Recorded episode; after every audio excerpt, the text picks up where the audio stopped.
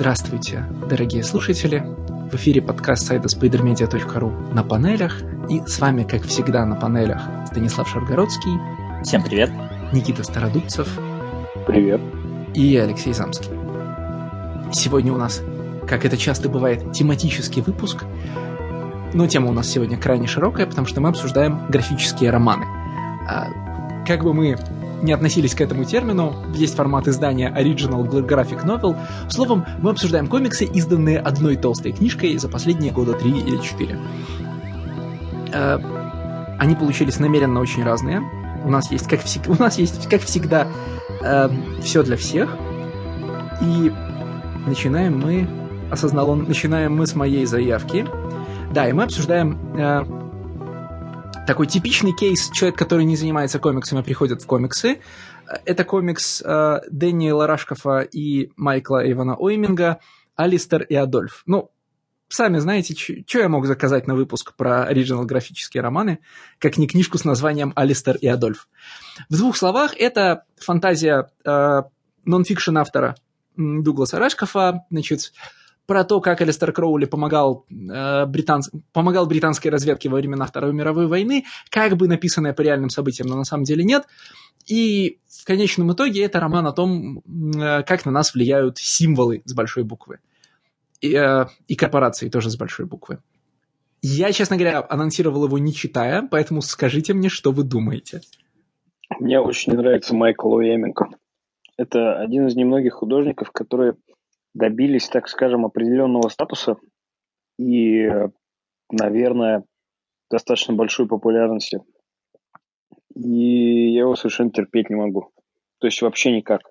То есть, понимаешь, есть вот художники, которые мне не нравятся, но я, так скажем, могу признавать их мастерство. А Еминг – это вот тот самый художник, от которого у меня просто вот, ну, отворачивается все. А, я поэтому не читал Powers. То есть вот Хотя, по идее, Пауэрс, наверное, бы мне понравился. Я поэтому пропускаю периодически э, некоторые ваншоты Хеллбоя Верса, да, потому что их рисует Аемик. Я, в принципе, ну, просто не перевариваю Аеминга. И мне сложно, на самом деле, сказать, почему, но что-то вот в его э, стиле меня настолько отталкивает, при том, что опять же, да, ну, на, наверное, он обладает мастерством каким-то, да, но я его признать не могу. Мне кажется, тебе не нравится, как, его, как он людей рисует. Слушай, это очень сложно, вот то, что называется, ну, прям вот точно выделить, что мне не нравится. Мне не нравится его строение панелей. Мне не нравится, в принципе, вот проще всего сказать, мне не нравится его стиль но, наверное, есть художники с похожим стилем, к которым я нормально отношусь. А вот Аеминг это, ну, это прям major blocking point такой вот просто, то есть Слушай, но ведь а вот ты по поводу художников, которые рисуют в схожем стиле, к которым ты нормально относишься, ведь Аеминг очень, точнее, на Аеминга очень похож Виктор Сантос. Да, да, абсолютно, но Виктор Сантос мне очень нравится. Вот э, это странная ситуация, на самом деле. Мне сложно найти объяснение, но Виктор Станц, да, я очень люблю. И прекрасно Полар до сих пор, наверное, да, один из моих самых любимых комиксов. Просто такая тонкая грань. На самом деле их иногда, если поставить рядом, то очень сложно различить. Ну, ну вот я, у меня получится, честно. Ну, не знаю, может быть, потому что его, кстати, красят. То есть в черно-белом, а Еминг, наверное, бы заходил лучше, или вот с э, очень э, таким редким использованием цвета, как у Сантоса. Наверное, Сантос бы мне... Может быть, из-за покраски, кстати. Не просто вот... Э, Ля, знаешь, вот очень популярно часто бывает винить колориста в том, что он уродует рисунок, и это иногда действительно так. Но здесь просто сам факт того, что Аемингу, наверное, будет лучше вообще, в принципе, если он черно-белый. Так он здесь черно-белый как раз. Но все равно, все равно, все равно, все равно, все равно не идет. И у меня к Айомингу нормальное отношение, но не, я, у меня нету такой неприязни или непринятия, какая есть у Никиты. У меня нету и, соответственно, ни обожания, ни какого-то любви по отношению к его рисунку. Он есть и есть, и вот есть его стиль. Он не мой, но я его признаю. И, в общем, абсолютно нормально. Скажем так, его фамилия не подкупает и не, не заставляет меня отказаться от каких-то комиксов. А, поэтому про него я не особо много хотел бы говорить. Э, отвечая на твой вопрос, Леша, ну, мне кажется, что если бы, точнее так, я когда начинал читать этот комикс, просто ты так его изначально предложил, и я был уверен, что ты его читал. Потому что ты вот, ну, это прям my jam, Алистер Кроули, там Гитлер, то все, вот сейчас там магическая, оккультная вся эта штука. Я думаю, ну, наверное, ты это читал. Ну, возможно, не сразу по выходу, но со временем обязательно. Все-таки там ну, пару лет уже прошло.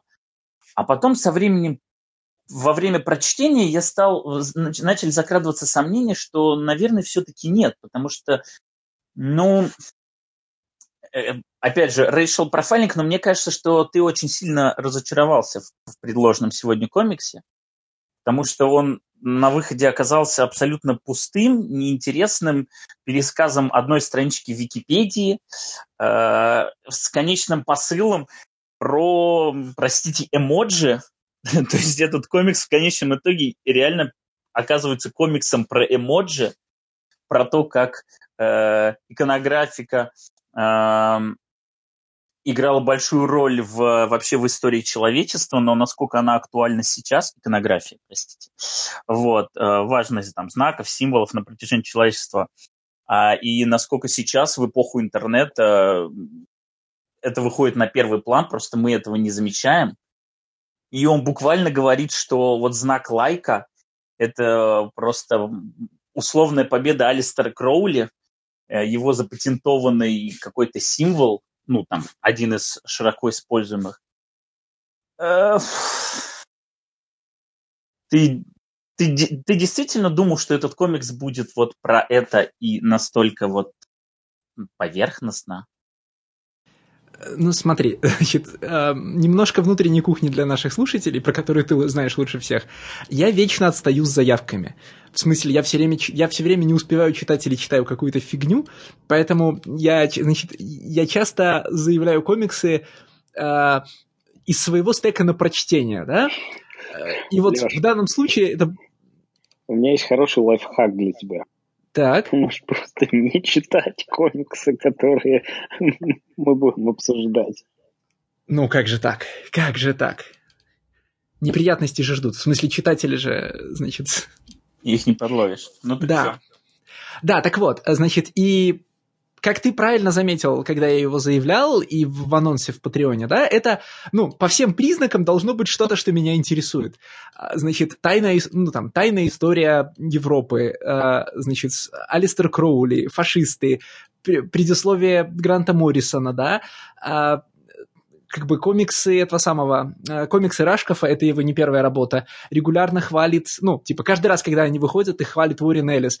Прям все должно быть сделано для меня. А, ну и как бы Рашка, в принципе, тоже это интересуется вещами, которые меня периодически занимают. А, ну, пусть даже в последнее время его уносят куда-то не туда.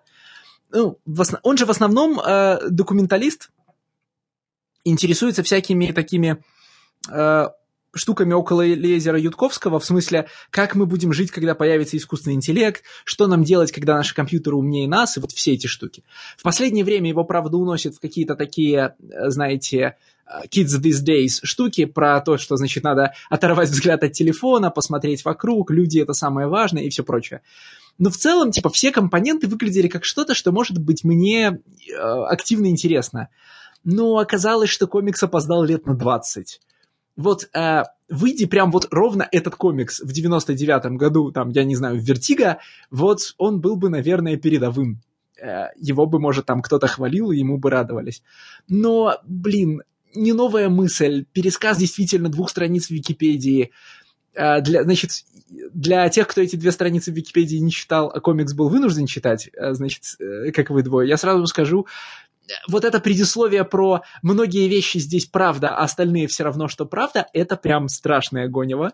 В смысле, ну, типа, что здесь правда? Ну, здесь правда э, то, что этот самый а, Ян Флеминг сотрудничал с Дэнни... Ну, типа, Ян Флеминг и, и Деннис Уитли работали в разведке одновременно. Это, пожалуй, что единственный правдивый факт во всем комиксе. Все остальное, типа, такие очень крупные натяжки. А, не, ну, типа, а, то, что британская разведка подделывала гороскопы, тоже факт. Только, судя по, только насколько я представляю себе, Кроули в этом не участвовал, процедура подделки была не такая, они не ориентировались на Рудольфа Гесса, они ориентировались на э, среднего немца. Ну, короче, не в карты, а кости, не выиграл, и про, а проиграл и так далее. Да? А, страшно, короче, во всех отношениях получилась поверхностная работа. И мысль, как ты правильно заметил, не новая, и Ойминг особенно не напрягается.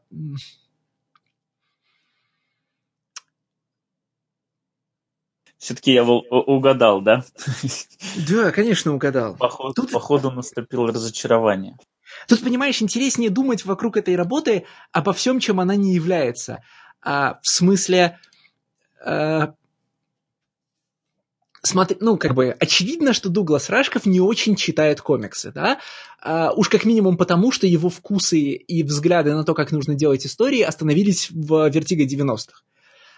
И очевидно, что он при этом хочет попасть не в свое понимание, как надо делать комиксы хорошо, а в некое, свое, в некое представление о интеллектуальном читателе, ну, относительно интеллектуальном читателе, которому он адресуется и, с котор... и которому хочет что-то сказать.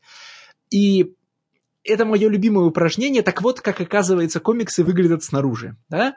Э, потому что во всем романе сделано очень много ходов, в которых роман не нуждается, но, судя по, мнению, судя по всему, нуждаются читатели, по мнению автора. Типа, э, давайте, запих... там, давайте запихнем беспричинную обнаженку здесь и там. Чек, да? Там, значит, давайте напихаем отсылочек к вещам, которые читатель будет гуглить и которые не нужны роману. Но зато он почувствует, что автор умнее, ну, умнее читателя. Чек. Э, давайте навыпендриваемся с раскадровкой на ровном месте, потому что Уэйминг, э, значит, э, любит выпендриваться с раскадровкой совершенно определенным образом, да, э, значит, построением панелей в витраж. Он это всегда делает. Там, чек. Там, давайте добавим к, добавим к истории, которую мы рассказываем, такой framing про героя, который должен быть похож на условного читателя. Только, опять же, да, этот условный читатель должен находиться в 99-м году и покупать комиксы Vertigo check. Э, высовывается, вырисовывается довольно неприятная картина, и только непонятно кого. А людей, которые думают о читателях комиксах, или самих читателей, как псевдоинтеллектуальных комиксов.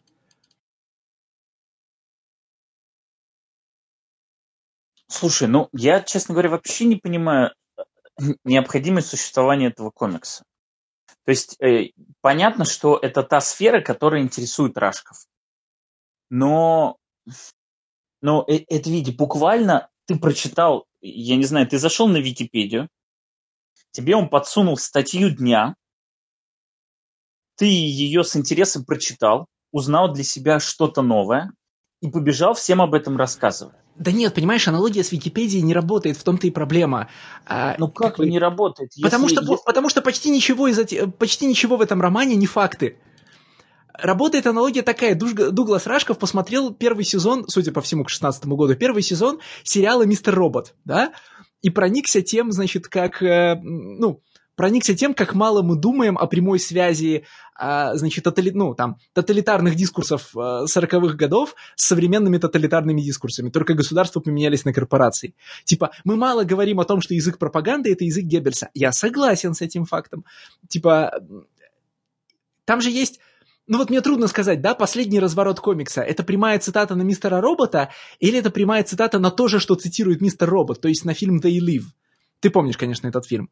Про очки, которые открывают настоящую реальность. Да, которые, ну, да, да. Вот, Классно. Э, как бы, ну и вот эта сцена из, с Таймс-сквером, да, она же очень, ну, типа, она э, цитируется повсеместно из сериала, но в данном случае, о, из фильма, но в данном случае она очень похожа на то, как она цитируется в сериале. И, блин, э, это не подсовывание Википедии, это э, такая, знаешь, обширная блогозапись э, про то, как, короче, как измельчал нынешний народец. Я не знаю, это да, интервью, но, Леш, интервью это Сэму Харрису.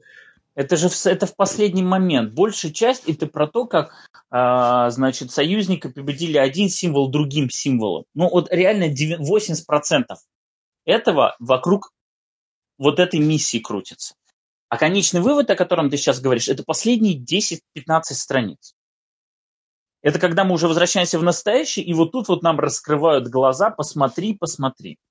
Мне кажется, что ради него все писалось, понимаешь? Мне кажется, что вся предыдущая история, она нужна только для того, чтобы набить цену выводом. Ну вот эта предыдущая история, которая на 80% составляет этот комикс, это действительно просто вот, я не знаю, четыре абзаца из странички Википедии. Про знак Виктори и то, как ты правильно заметил, действительно перевранное и подогнанное под э, тот вывод, который хочет сделать автор. И меня, кстати, в этом плане несколько раз прям конкретно покоробило, при том, что я не знал настолько подробно историю всю эту. Вот. Но просто я хронологически это дело все проверил. И там просто есть дикие нестыковки, потому что когда он тусуется, вот этот главный герой, он тусуется с Кроули, и он уже все там попал под его влияние, начинает тоже потихонечку во все это верить, и тут появляется его напарник, Стапс, по-моему, его звали, я не помню. И он говорит, типа, очнись, давай уже, когда ты дашь результат. Что, как бы, сейчас, пока ты будешь тут скроллить, тусоваться, Гитлер завоюет всю Европу и вообще уже бы завоевал, если бы не русские. Он говорит прям такую фразу. И после этого, именно после этого, происходит изобретение, через там спустя несколько месяцев, изобретение этого там знака V при том, что в действительности, ну, эти события, они перевернуты. То есть э, Великая Отечественная началась в 42-м э, э, в июне, а, соответственно, изобретение знака... Конечно. Ой, 41-м, господи. А изобретение знака датируется январем-февралем. Ну, прям это в Википедии указано, что в январе там впервые упоминается он там в каком-то радио, но к этому моменту уже по всей Европе а, ополчение там и повстанцы, они уже активно используют этот знак. То есть, ну, он появился как минимум там за полгода до этого. А здесь все, тут хронология нарушена, потому что здесь там два важных события, они поменены местами. Это вот, я не понимаю, либо это он не знает, когда, когда какие ключевые события происходят, либо зачем. Одна фраза, которая даже не нужна этому комиксу она уже под сомнение ставит уровень его, простите, ресерча. Вы не хотите этот комикс рассматривать в жанре популярном альтернативная история? Можно было бы, если бы вначале не говорилось о том, да, если бы вначале не говорилось о том, что почти все здесь правда, а то, что вам кажется, что неправда, скорее всего, недалеко от правды. Ну, мне кажется, это просто как Фарго, это основано на реальной истории. Да, но в чем тогда, понимаешь, если это нереальная история, от которой ты протягиваешь ниточку в современность, возникает вопрос, в чем тогда поинт этой истории? Что, ну, не то чтобы что хотел сказать автор, но как, какое тогда содержание в нем есть? Интерпретация реальных исторических событий, помноженная на достаточно простой месседж автора о том, что мобильники это плохо, хватит на них смотреть. И вот все такое. Да, и, фейс, там, как бы, и, Facebook это магия. Ну, в смысле, что ну, кнопка лайка. Я, я очень не знаю, Леш, вот в какой раз ты уже э, пользуешься тем, что ты гражданин другого государства и начинаешь э, обсуждать комиксы с названием а Адольф и Алистер Кроули. Тут тебе и фашизм, и сатанизм одновременно. Ну, вот прям сразу. И при том, что в комиксе, ну, ничего вообще нету кроме вот типа названия. Да, но ты же легко представляешь, как я купился на это название и на окружающие. Ну, я прям вижу, как у тебя обезьянка в голове начала не в бубен, а в эти, в тарелке бить прямо вот так вот бум-бум-бум. Да, это в том плане, что я же, ну, смотри, я же купился на бренд. В смысле, а, в каком-то, в каком-то плане я становлюсь пародией того, о чем говорится в комиксе, да? Потому что э, Кроули, Гитлер, э, предисловие Моррисона, значит, документалист, которого я типа пару раз читал, хоба, и я уже, значит, э, готов прочитать графический роман какого-то, значит, да, я еще причем, когда его, ну, там, когда его открывал, думал про себя, нет, ну вот мы там обсуждали, как какие-то произвольные там актеры ломятся в комиксы, значит, телесценаристы делают себе шоу-кейсы в комиксах, а тут же человек не просто так пришел, ну, в смысле, э, не было, нет никаких причин э, человеку масштаба Рашкова заниматься комиксами, да, он мог бы издать книжку без картинок, у него таких 10. Значит, он чего-то хотел сказать, но похоже, что нет. Я где-нибудь на досуге, видимо, прочитаю его предыдущие комиксы, чтобы понять, зачем он вообще ходит. А у него их много прям, да? А, у него, по-моему, я сейчас могу ошибаться, но у него, по-моему, есть прям целая серия. В смысле, не графический роман, а ongoing в какой-то момент у него выходил. Я, конечно, про это обязательно напишу в Патреоне, как только руки дойдут. Я думаю, что там, это, там будет мнению этому самое место. Ну, короче, видите, кто-то покупается на слова Рибок или Адидас, а я покупаюсь на слова Алистера Кроули. Ну, в общем, все мы одинаковые. А на что, вот как ты думаешь, покупаются э, те, кто купили этот комикс? Ну, вот читатели. Я совершенно уверен, что на фамилию Рашкова. То есть прямо именно Рашков, не Ойминг, да? Не Нет, Алистер, конечно. не Адольф, а именно Рашков. Это прям Слушай, ну бренд, вот относительно да? Ойминга, давай по-честному, как много есть комиксов, Короче, как много есть хороших комиксов, которые рисует Ойминг. Не в смысле, которые хорошо нарисованы, а вот так, чтобы вот это отличный комикс, и, кстати, рисует его Ойминг. Потому что ему как бы всегда с выбором, выбором проектов-то не везло. Uh, ну, я, конечно, сразу вспомню Powers при всей моей нелюбви к Бендису мне этот комикс нравится. Правда, я его читал типа, 7 лет назад. И это сказывается. Ну, в смысле, этот комикс надо читать в совершенно определенный момент.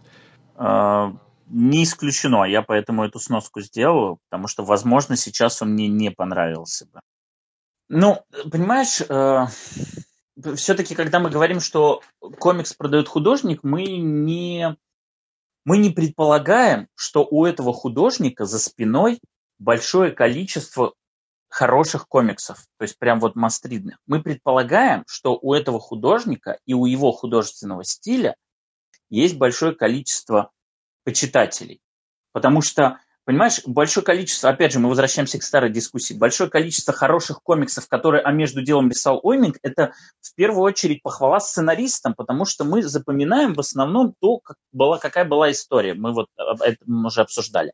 А когда мы говорим о том, что о, Ойминг, я у него прочту все, что угодно, ты не смотришь на то, Рашков, там, Моррисон, Бендис, да кто угодно. Ты смотришь, что там есть Ойминг, потому что тебе нравится, как он рисует, и ты покупаешь любой его комикс. Ну, смотри, э, предпол... если предположить, что есть большая группа людей, которые говорят, ой, нам нравится Оэминг, они наверняка покупают серию Кейв Карсон. Да? Э, не знаю, как бы, хорош ли там Оэминг, я потому что не могу читать серию Кейв Карсон, да? я ее два раза начинал и бросал. Э, и у них нет причины покупать черно-белый графический роман Алистера Адольф, да? Ни финансовый, ни, ну, типа, ни какой-то другой. Не, ну как, черно-белый ойминг, смотри, он не покрашенный, это прям первозданный, можно сказать. Без вмешательства постороннего. А есть ли в этом самостоятельная ценность, ну, типа, в случае с оймингом? Ну, подожди. Ты сейчас начинаешь... Ну, понятно, окей, хорошо, да. Допустим. Ладно, тогда надо сказать корректно так, да. Я понятия не имею, а, покупает ли его кто-то ради ойминга. Мне кажется, что основ... ну, люди, которые, например, э, предпосылали Гранта Моррисона в заглавие, да, ну, в смысле, которые просили, заказывали Гранту Моррисону написать предисловие, да, они в основном ориентировались на, как бы сказать, на college-level интеллектуалов, да, которые покупают эту книжку либо за, за слово Алистер на обложке, либо за фамилию Рашкова. Потому что Рашков э, такой, ну, типа, попсовый говоритель умных слов, да, а, ну, я вот привел в пример там Сэма Харриса, я не знаю, Джо Роган, там, Рашков человек, которого интервьюируют Сэм Харрис и Джо Роган, да, то есть прям основные два микрофона для говорения попсовых, ну, типа, попсовой аудитории умных слов. А, Алистер Кроули, там, вечный, ну, там, вечный зеленый предмет интереса для, значит, для, там, молодых, молодых оккультистов, ну, там, Гитлер, понятно, тоже привлекает внимание, ну, там, короче, Гитлер всегда интересен, да? Э, Уиминг на этом фоне, мне кажется, теряется. Стало быть, это комикс для тех, кто не читает комиксы. Ну, наверное. Тогда они не разочаруются особо ничем. Ну, я, наверное. ну, типа, да. Ну, по помимо того, что просто э, разочарование будет касаться только Рашкова, если только. Ну, Тут не хочется, знаешь, впадать в старческий маразм, говорить, ой, не дай бог они прочитают и, про... и поверят. Судя по всему, не то чтобы это очень широко продавшийся комикс, и как бы я не нашел на него большого количества восторженных рецензий, хотя, конечно, во всех местах, где пишут про высоколобые комиксы, про него, конечно, по разу написали, там, в LA Review of Books, там, в каких-то таких местах, да, но, по-моему, в общем, по-моему, он прошел достаточно незамеченным. Мне он попался там в, каком-то, в каких-то списках релизов и, значит, угодил на жесткий диск, а в целом, по-моему, прошел он незамеченным. Ну, давайте, что ли, переходить от комикса про абсолютное зло к комиксу про абсолютное зло? Ну, в смысле, вот у нас два раза подряд идут комиксы про, э, про значит, очень умного непонятого человека и его борьбу с абсолютным злом, да?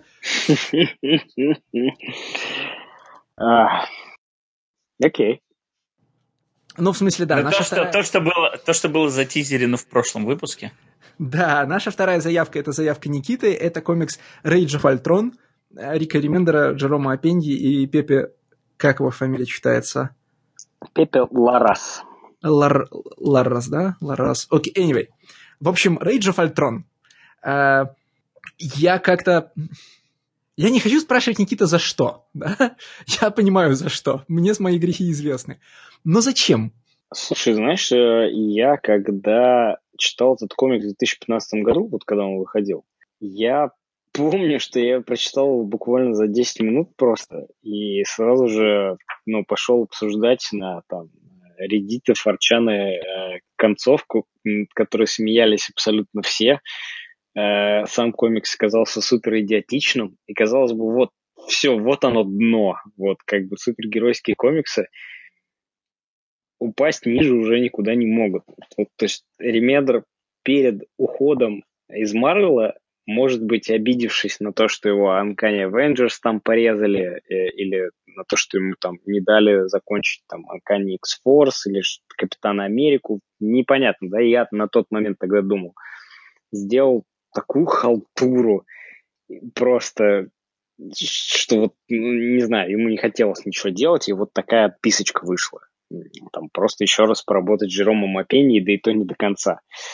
А, и я сразу вспомнил свои надежды по этому комиксу, потому что его изначально тизерили вовсе не как комикс про Ультрона, а его тизерили как э, Ремендер и Опенья заходят на территорию Таноса.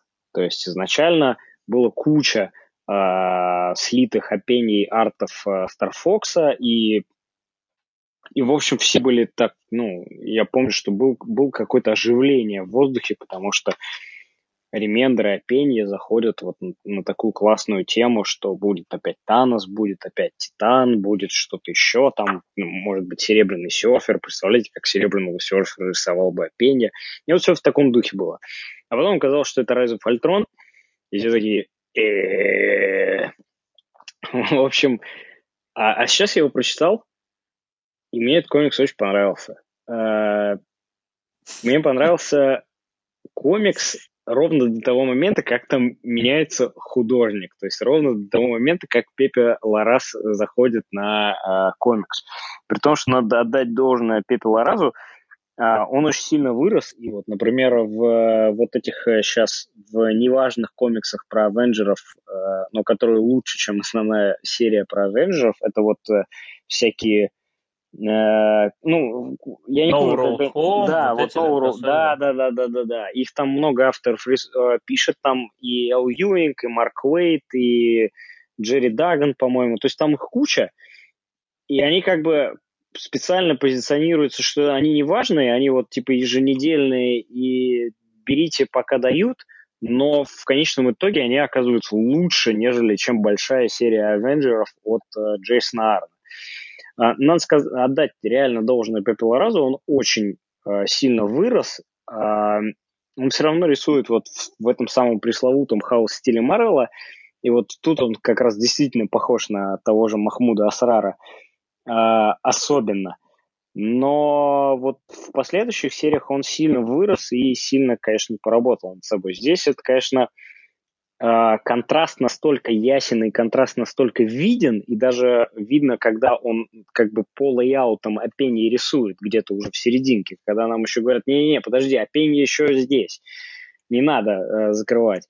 А вот когда появляется первый раз, становится, конечно, уже, ну, прям совсем неинтересно. А почему мне этот комикс сейчас понравился? Потому что первая его половина – это прям суперсильные авенджеровские комиксы. Прям вот очень все сильно, очень все хорошо.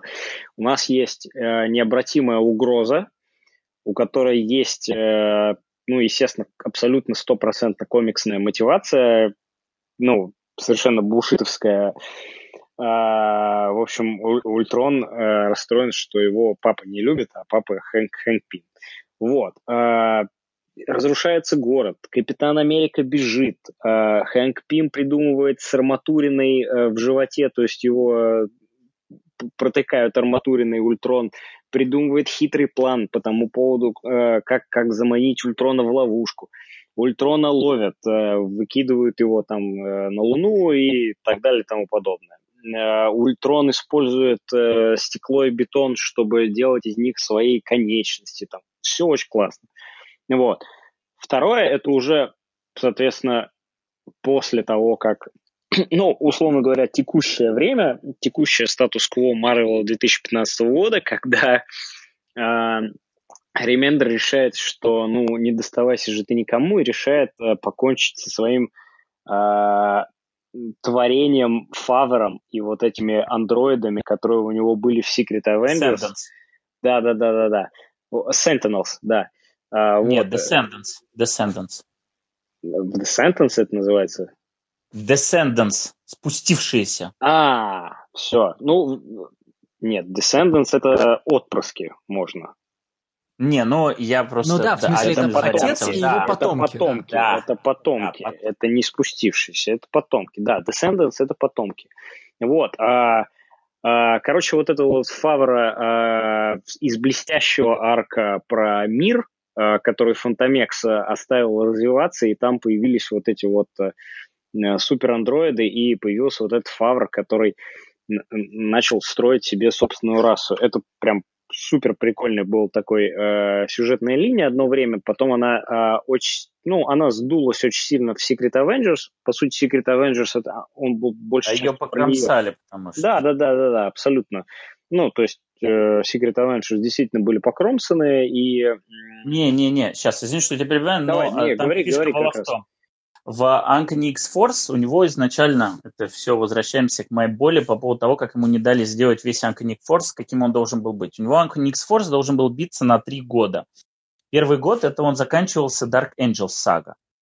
Вот. Второй год он должен был быть про э, как раз вот Descendants, закрывать линию отца, закрывать линию оружий. Там должен был появиться и этот доктор Mindbubble, mm-hmm. который потом в Капитан Америка переместился там должен был появиться вот этот Skinless Man, я уже не помню, как его зовут. Там, соответственно... Ну, который, который появился в итоге в арке про Капитан Британии и, ход, и ходил там да, в, да. по реке Судьи. Да, и который в конце был в составе этого Brotherhood и в арке Final Execution. Вот, вот там Descendants должны были быть, и, собственно, то, что перекочевало во второй год, это вот эти вот Омега я не помню, как их там называли, это вот три версии Omega Red, которые там были. Вот. А, а третий год, третий год, это должен был быть про то, чем в итоге стал Uncanny Avengers, это Apocalypse Twins. То есть там в конечном итоге mm-hmm. они должны были уже вернуться, чтобы мстить, и вот это был бы третий год и как бы завершение всех-всех линий, потому что на самом деле Descendants, они, э, во-первых, тизерились и в том самом арке про The World, и тизерились, там еще был такой выпуск, как это бывает, это 5.1, ну, вот был у Point One у Marvel да, одно время. Да, и там Альбукерки рисовал историю про Death Strike, которую он, они Он рисовал там историю про то, как э, эти, а, а, опять же, андроиды, андро... да, да, да, Риверс, Риверс. чувак э, на, гусечно, на гусеницах ездит. Да, танк, да. И там э, э, Death Strike в конце говорит, что типа вы даже не представляете, что вас ждет. И она как бы загружает свое э, сознание, ну, куда-то в компьютер, короче. И вот она тогда уже работала типа с этим фазером. И, в общем, потом, да, потом, когда его начали, ну, когда стало ясно, что он не реализует весь этот свой план на Uncanny Avengers, он начал все эти куски потихонечку растаскивать и по разным, куск... по разным своим сериям разбрасывать. Mind Bubble ушел в Капитан Америка, Apocalypse Twins ушли в Uncanny Avengers, а Descendants, они ушли в Secret Avengers как раз. Там, ну, в общем, весь арк был про это. И, кстати, там же и появляется в том числе в Secret Avengers, по-моему, появляется же, да, Капитан Британия и... Да, да, да. По-моему, он там в конце появляется, да. Вот, поэтому тут это, да, это уже какая-то такое, это э, как лебединая песня, то, что могло бы быть, но... Ну, да, ну, ну, буквально, на самом деле, просто, чтобы вот, э, как бы, условно говоря, убить свои создания и ну, где-нибудь через 20 лет э, человек, который читал комиксы Ремендера сейчас, будет э, писать про возвращение Фавра. Э, если печатные комиксы до того времени доживут. Вот, а буквально, да, там две страницы, они убивают всех этих андроидов, всех этих десцендентов. И там очень классный момент, потому что буквально просто Э, Хэнк Пим, при, придумывает kill switch для всех роботов и андроидов. Это маленькая желтая коробочка, которую он просто нажимает, и все роботы и андроиды помирают. Там есть клевый, клевый момент персонажный, что он просто к нему подбегает на злобнейших щах Вижен и говорит, ты чё? Ты чё? Ты чё вообще творишь? Вот. Это было очень смешно. Мне понравился вот такой вот персонажный момент, э, интеракция между Хэнком Пимом и Виженом. Они же все-таки родные друг другу люди тоже, поэтому вот. Они э, же, э, они же, он же в итоге весь этот вот конфликт и заложил. То есть комикс весь движим этим конфликтом. Наш Вижен ну, да, да, да, да. уничтожь кнопку, он говорит, да. она еще пригодится. Да.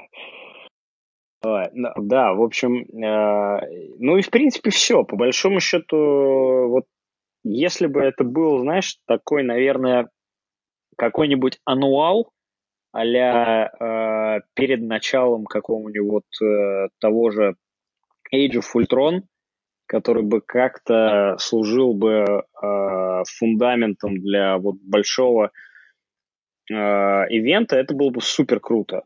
А, так как это ОГН, который, насколько я понимаю, он же выходил вот в тот момент, когда было кино еще, да, Ультроновская Авенджеры. Правильно? Я же ничего не путаю. Да, 14 год как раз. Вот. Э, то это, опять же, такой вот быстрый кэш-грэб на том, что, что, что у нас выходит кино про Ультрона, что мы можем вообще предложить людям. А по факту-то ничего, потому что Ультрон связан с Хэнком Пимом, а в общем-то, в диснеевском кино избиение женщин, э, попытки самоубийства и измена своей жене с, со студентками, оно, в общем-то, ну, наверное, не очень хорошо пройдет для Слушай, большой аудитории. Которую они, альтернатива, которую они выбрали, ведь еще хуже. Альтернатива... Это же, в смысле, нет, это смотри, аль... это так... Я поясню, что я имею в виду, да? Я не имею в виду сюжет. Я имею в виду э, как бы факт, набор фактологии, которой пользуется Ремендер, да, что зайдет в качестве быстрого кэш-грэба э, параллельно с фильмом про Ультрона. Э, ностальгический комикс, который написан и, и с языком, и с материалом э, комиксов Джима Шутера из 70-х, 80-х годов, я уже не твердо помню, когда у него возвращается на Авенджеров, э, и, типа, и целиком будет простроен на вот Э, эпике, на не получившемся эпике Джима Шутера про, значит, про психику Хэнка Пима, да, ну, из которого, собственно, эпика и вырастает ну, тот, ну, самый, понятно, значит, да. тот, тот самый удар, значит, а, Типа, что может заинтересовать нашего читателя, подумали Марвел? Ну, на, например, интеллектуальная мастурбация на нашу, историю, на нашу 30-40-летнюю историю. Ну, в смысле, на комиксы 40-летней давности. А, я согласен, что в качестве кэш-грэба все равно сделали большую ошибку, потому что вот если бы я был человеком, который пришел в комик-шоп, потому что, вау, Sensitive Джос Уидон э, делает мои любимые кино, и кино про супергероев, это так классно, и мне хочется пойти посмотреть его, и я посмотрел его, и боже мой, э, актер из Блэклиста озвучивает Ультрона, и это просто огромное количество нердовской радости. И я прихожу в комик-шоп, и у меня прям вот э, промо-выкладка э, везде стоит Rage of Ultron. И я покупаю, и я понимаю, что, в общем-то, наверное, больше я комиксы читать не буду никогда. Потому что в комиксах происходит какое-то странное дерьмо, которое мне не объясняют, нет ни начала, ни конца, я все время должен думать о том, что там за этим комиксом стоят пласты, пласты, пласты истории, какой-то отец, какие-то флешбеки в 60-е годы, э, почему э, Росомаха саблезуб и все такое. А там, я кстати, очень интересно вот это сделано по поводу флешбеков, да, потому что ты приходишь с киношных «Мстителей», и тебя встречают флешбеком, в котором, в общем-то, состав примерно совпадает. Но зверь только еще есть. Да, ну Капитан Америка, Капитан Америка, э, Тор, Тор. Ну, в общем, ничего такого, как бы, примерно то же самое, что в кино. А потом происходит скачок в настоящее, и это как типа, вот, вот то, что вы видели, это вот прошлое, и у вас как бы в фильмах это прошлое, а вот будущее и настоящее Марвел вселенная, оно такое, там женщина Тор, там э, Сэм Уилсон, Капитан Америка. Ну вот, и для меня это как бы, как для читателя, это ну, у меня нет ориентиров, да, условно говоря. То есть, если я хочу читать э, комиксы, которые похожи на кино, э, что Марвел делает, да, у, него, у них есть такой клевый концепт, как movie synergy, только они его отвратительно используют и, э, ну, странно его используют, хотя, казалось бы, у них, в общем-то, сейчас, ну, должно что-то в паблишинге поменяться, потому что уже, мне кажется, откладывать это нельзя. А, я имею в виду именно ну, популяризовывать чтение комиксов и а, давать комиксы буквально не вот этой 30-летней, 40-летней аудитории или там уже 50-летней, да, а как-то делать вот э, новую кровь и э, получать новых читателей, потому что все, вот сейчас уже, по-моему, это кажется всем ясно, комиксы супергеройские, они дождались того момента, когда их аудитория выросла. И она выросла, и она хочет определенных вещей, и а новую аудиторию получить очень сложно, потому что старая аудитория будет сопротивляться, а ее так много, что э, ну, от нее отказываться тоже нельзя. А новая аудитория, она вот ну, очень тяжело добывается и со скандалами обычно. И вообще, она, новая аудитория, она почему-то не идет в супергеройские комиксы, она уходит, например, в Image, или уходит в Boom, или уходит вообще, в, ну, совсем маленькими, конечно, количествами, но уходит, допустим, в лицензионные комиксы.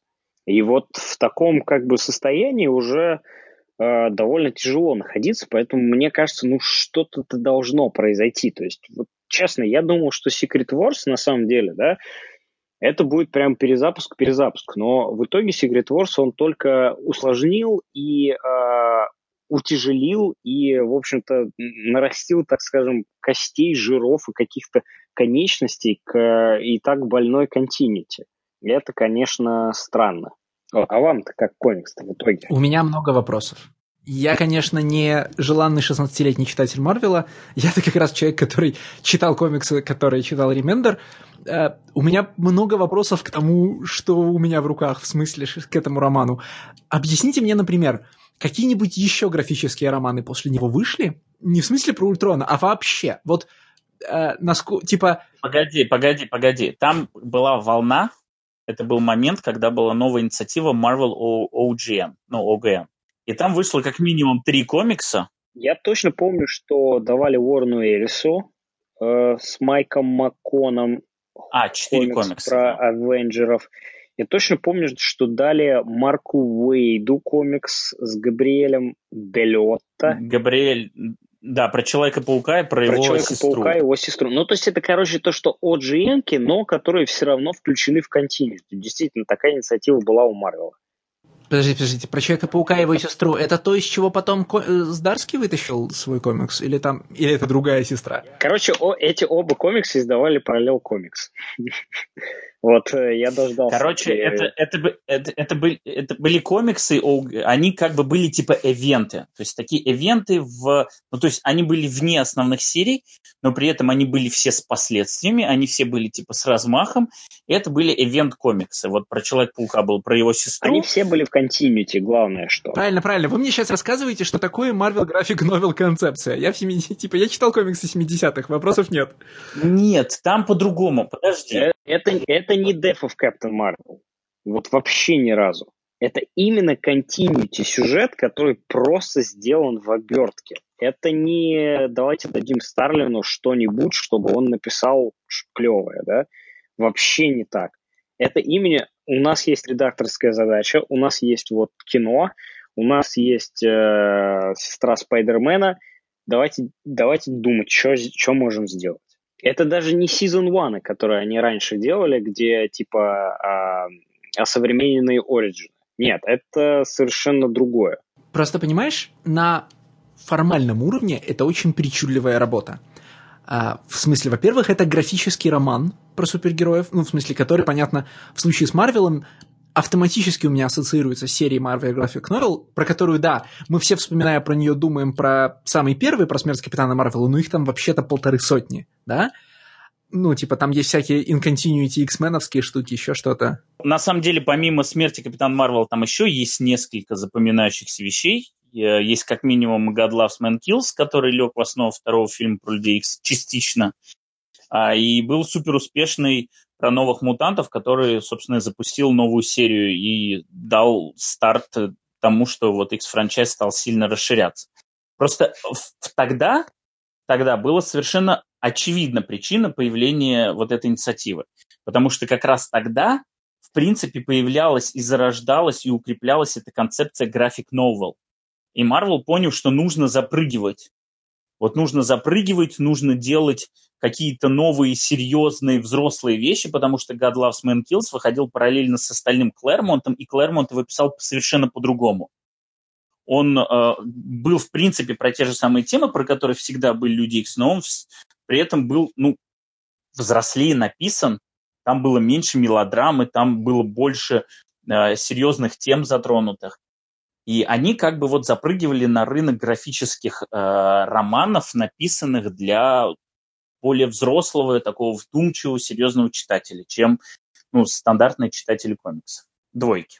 Тут я, наверное, думаю, на самом деле ситуация схожая, только она сделана именно для того, чтобы показать континьюти э, вот тем людям, которые пришли из кино. Но только совершенно чудовищная эта инициатива оказалась ну, то есть задумка может быть и неплохая, но реализация получилась из рук вон плохо.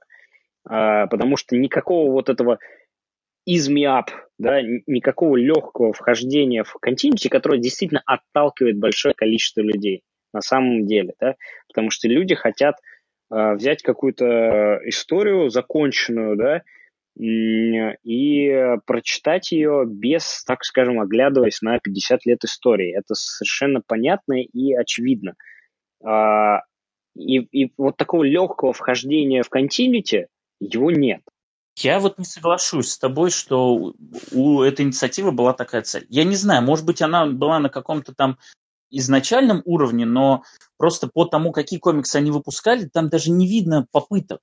Потому что вот э, есть еще один четвертый комикс, который выходил в рамках этой инициативы, это X-Men No More Humans, и он настолько, он максимально неприветлив к новому читателю. Слушай, а он про что? Ну, он про вот этих э, X-менов из будущего, которых придумал Бендис, это про этого мистика, который э, сын Ксавье и Мистик, по-моему, он. Это вот эти вот, вот тайм-тревелинг X-мены. да, да, которые, ну, они, они на самом деле типа Бразерхуд. И вот, и про то, как они решили сделать, типа, чтобы избавить мир от людей. Его писал Майк Керри, а рисовал чуть ли не Сальвадор Ларока. Ну, то есть, ну, прям, прям жгучая смесь. И он настолько вот неприветлив к новому читателю, насколько это в принципе возможно. Если ты вообще вне контекста, ты откроешь, ну, наверное, через 10 страниц просто закроешь, потому что, ну, ну так нельзя. Он абсолютно бесстыдно пытается закрыть хвост, который сам же Бендис потом будет отдельно, по-моему, закрывать. Так, а подождите, а про, вот про континьюити мне непонятно. А, вот после того, как Ремендер разделался с Хэнком Пимом в этом романе, и до тех пор, пока я не встретил Хэнка Пима в, в «Тайной империи», да, его реально не было нигде три года, да? Не, почему? Он был, он был в Анкане Avengers. Да, Дагана. Как раз Даган подхватил за ремендером. Он был в Анкане Avengers и был там зло, злодее э, героем. Антигероем. Да, ну так, таким, то есть как бы, э, ну вроде как там Хэнк Пим все вернул э, контроль полностью над Ультроном, просто вот стал как бы а-ля киборгом. DC-шным имеется в виду киборгом. В смысле, э, вот этот Хэнк Пим Ультрон, он ходил по комиксам три года, да? В да, он ходил по комиксам, и он, он именно играл роль киборга. Ну, аля у него там были переживания, что, ну, там сцены постоянно, и посмотрите, у меня из э, человеческого осталась только голова. Там был а ситуационный юмор, где он э, пытается мыть свое вот это ультроновское тело, там, да, и боится, чтобы оно не закоротило. Ну, вот такого рода вещи. А где это еще было? Я просто помню его у Дагана, и я помню, что это было намного лучше, чем вот этот комикс. И он прям реально подхватывает, вот где этот комикс заканчивается. То есть он заканчивается, что тут он спит в космосе, а там начинается с того, что он, да, из космоса падает. Там, там в первом арке он еще как бы нам показывает это как загадку, то есть мы до, до конца не понимаем, кто в итоге в контроле, э, Ультрон или Хэнк Пим. А потом он становится полноценным членом Uncanny Avengers и ну и постоянно на втором плане где-то в Uncanny Avengers он э, мелькает. То есть он, он был там полноценным членом каста. А, ну и как раз Uncanny Avengers примерно закан... у Дагана заканчивались как раз, когда был вот этот вот э, Спенсеровский э, ивент да, с Марией как Хилл. Раз Secret Empire, да. Да, и потом Secret Empire. Ну, в общем, вот Но Uncanny Avengers... Э, Даган же, насколько я понимаю, он его убил вот в в своем вот этом ивенте, который то Аарон Кудер рисует, то Да-Дата. Ну, у Дагана был ивент, которым э, он заканчивал свой Guardians of the Galaxy. А, это Infinity, Infinity вот, этот вот, вот, это, вот, да, Wars. И в первом, который рисует Аарон Кудер, э, Хэнк Пима убивают. Его съедает монстр.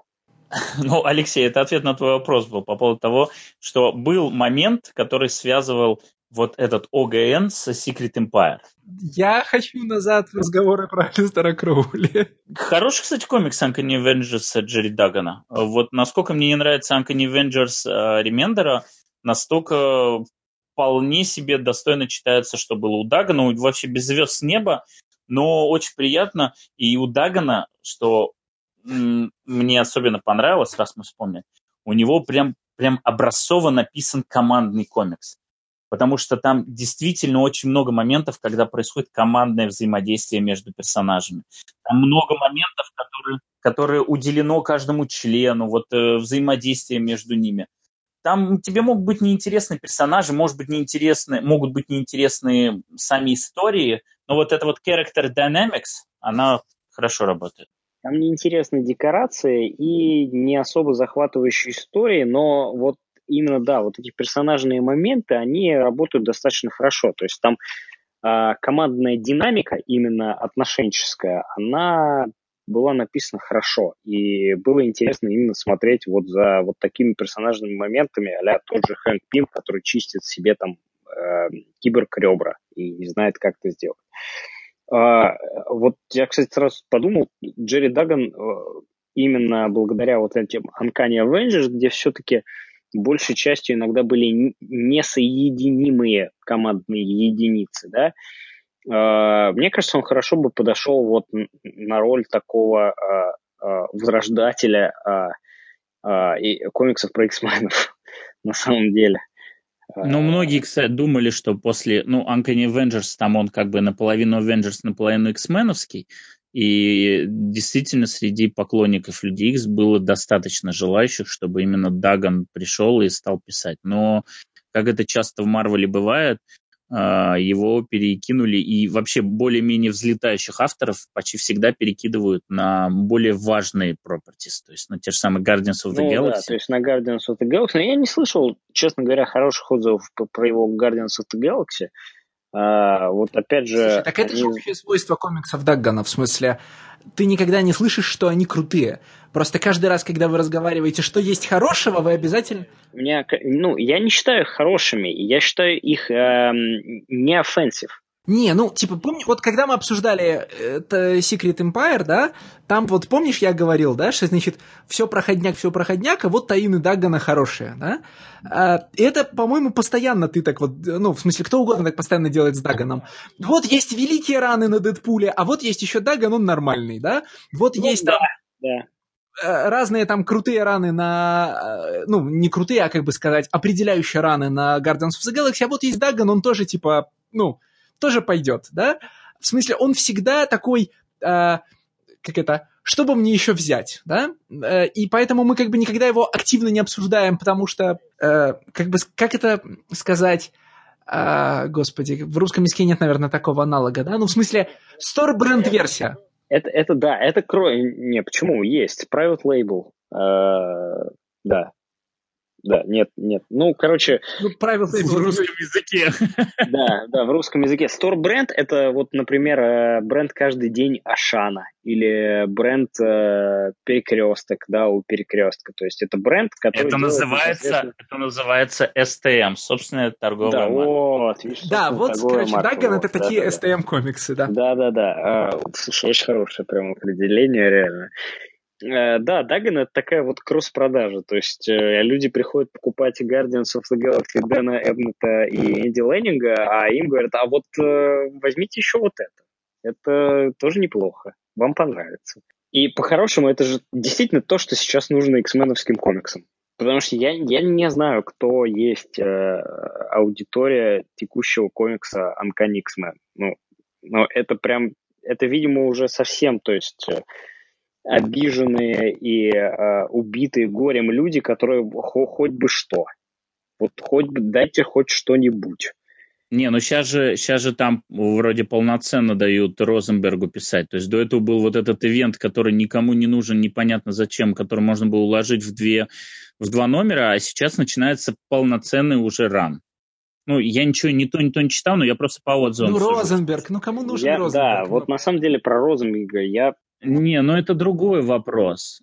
Я с вами давно делился этой, этим наблюдением. Вот э, у Розенберга там приходят э, в первом же номере к ним э, легион, только он а нормальный, у него все стало хорошо с, э, в общем, жизнью, и у него теперь прическа вот именно такие длинные волосы, да, и он говорит, что вот, значит, э, давайте, э, ну, и ведет себя как э, обычный злодей-гомофоб, э, да, то есть, ну, понятно, да, что многие злодеи у X-менов это просто а злодеи-гомофобы. И вот он ведет себя так же, но ровно через две страницы он взрывается и становится э, обычным легионом, вот сумасшедшим, с дергающимся глазом и с э, вот этой его знаменитой прической.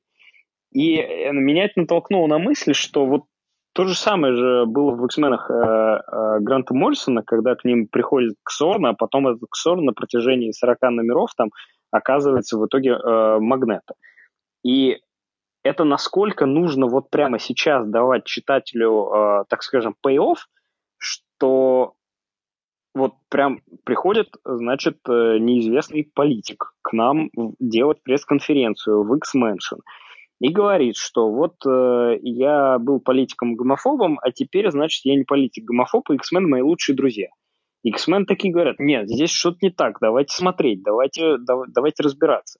И этот политик становится там вот таким э, героем, э, плоттером или злодеем, плоттером, мы его все подозреваем, мы все ждем от него какого-нибудь подвоха и все такое, такое, такое, такое, и в итоге он оказывается бах-легионом. И все и все говорят, вау, вот это классный твист. Мы даже и подумать не могли, что вот этот вот злой политик-гомофоб окажется легионом. Классные какие x комиксы, давайте их читать. А тут тебе сразу это дают. Ну, то есть на, на протяжении, вот, ну, over the span of one issue, да, то есть на протяжении одного номера тебе сразу же, вот ты переживаешь эту бурю эмоций, так скажем, что, ой, кто же к нам пришел? Ой, а это Легион, а я и подумать не мог. И это, конечно, забавно, что вот синдром отсутствия внимания, он, э, в общем, добрался и до комиксов уже совсем. То есть уже, уже, уже нельзя сделать вот такую длинную сюжетную линию э, на 30 номеров, потому что комикс раньше закроют. Поэтому нужно выстреливать всем, что есть, прямо сразу. Не, ну подожди. Ты все-таки, ты, мне кажется, путаешь одно с другим.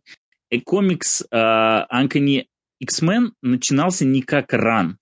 Никто не говорил, что пришел крутой новый автор Киран Гиллен и будет сейчас делать свой эпик.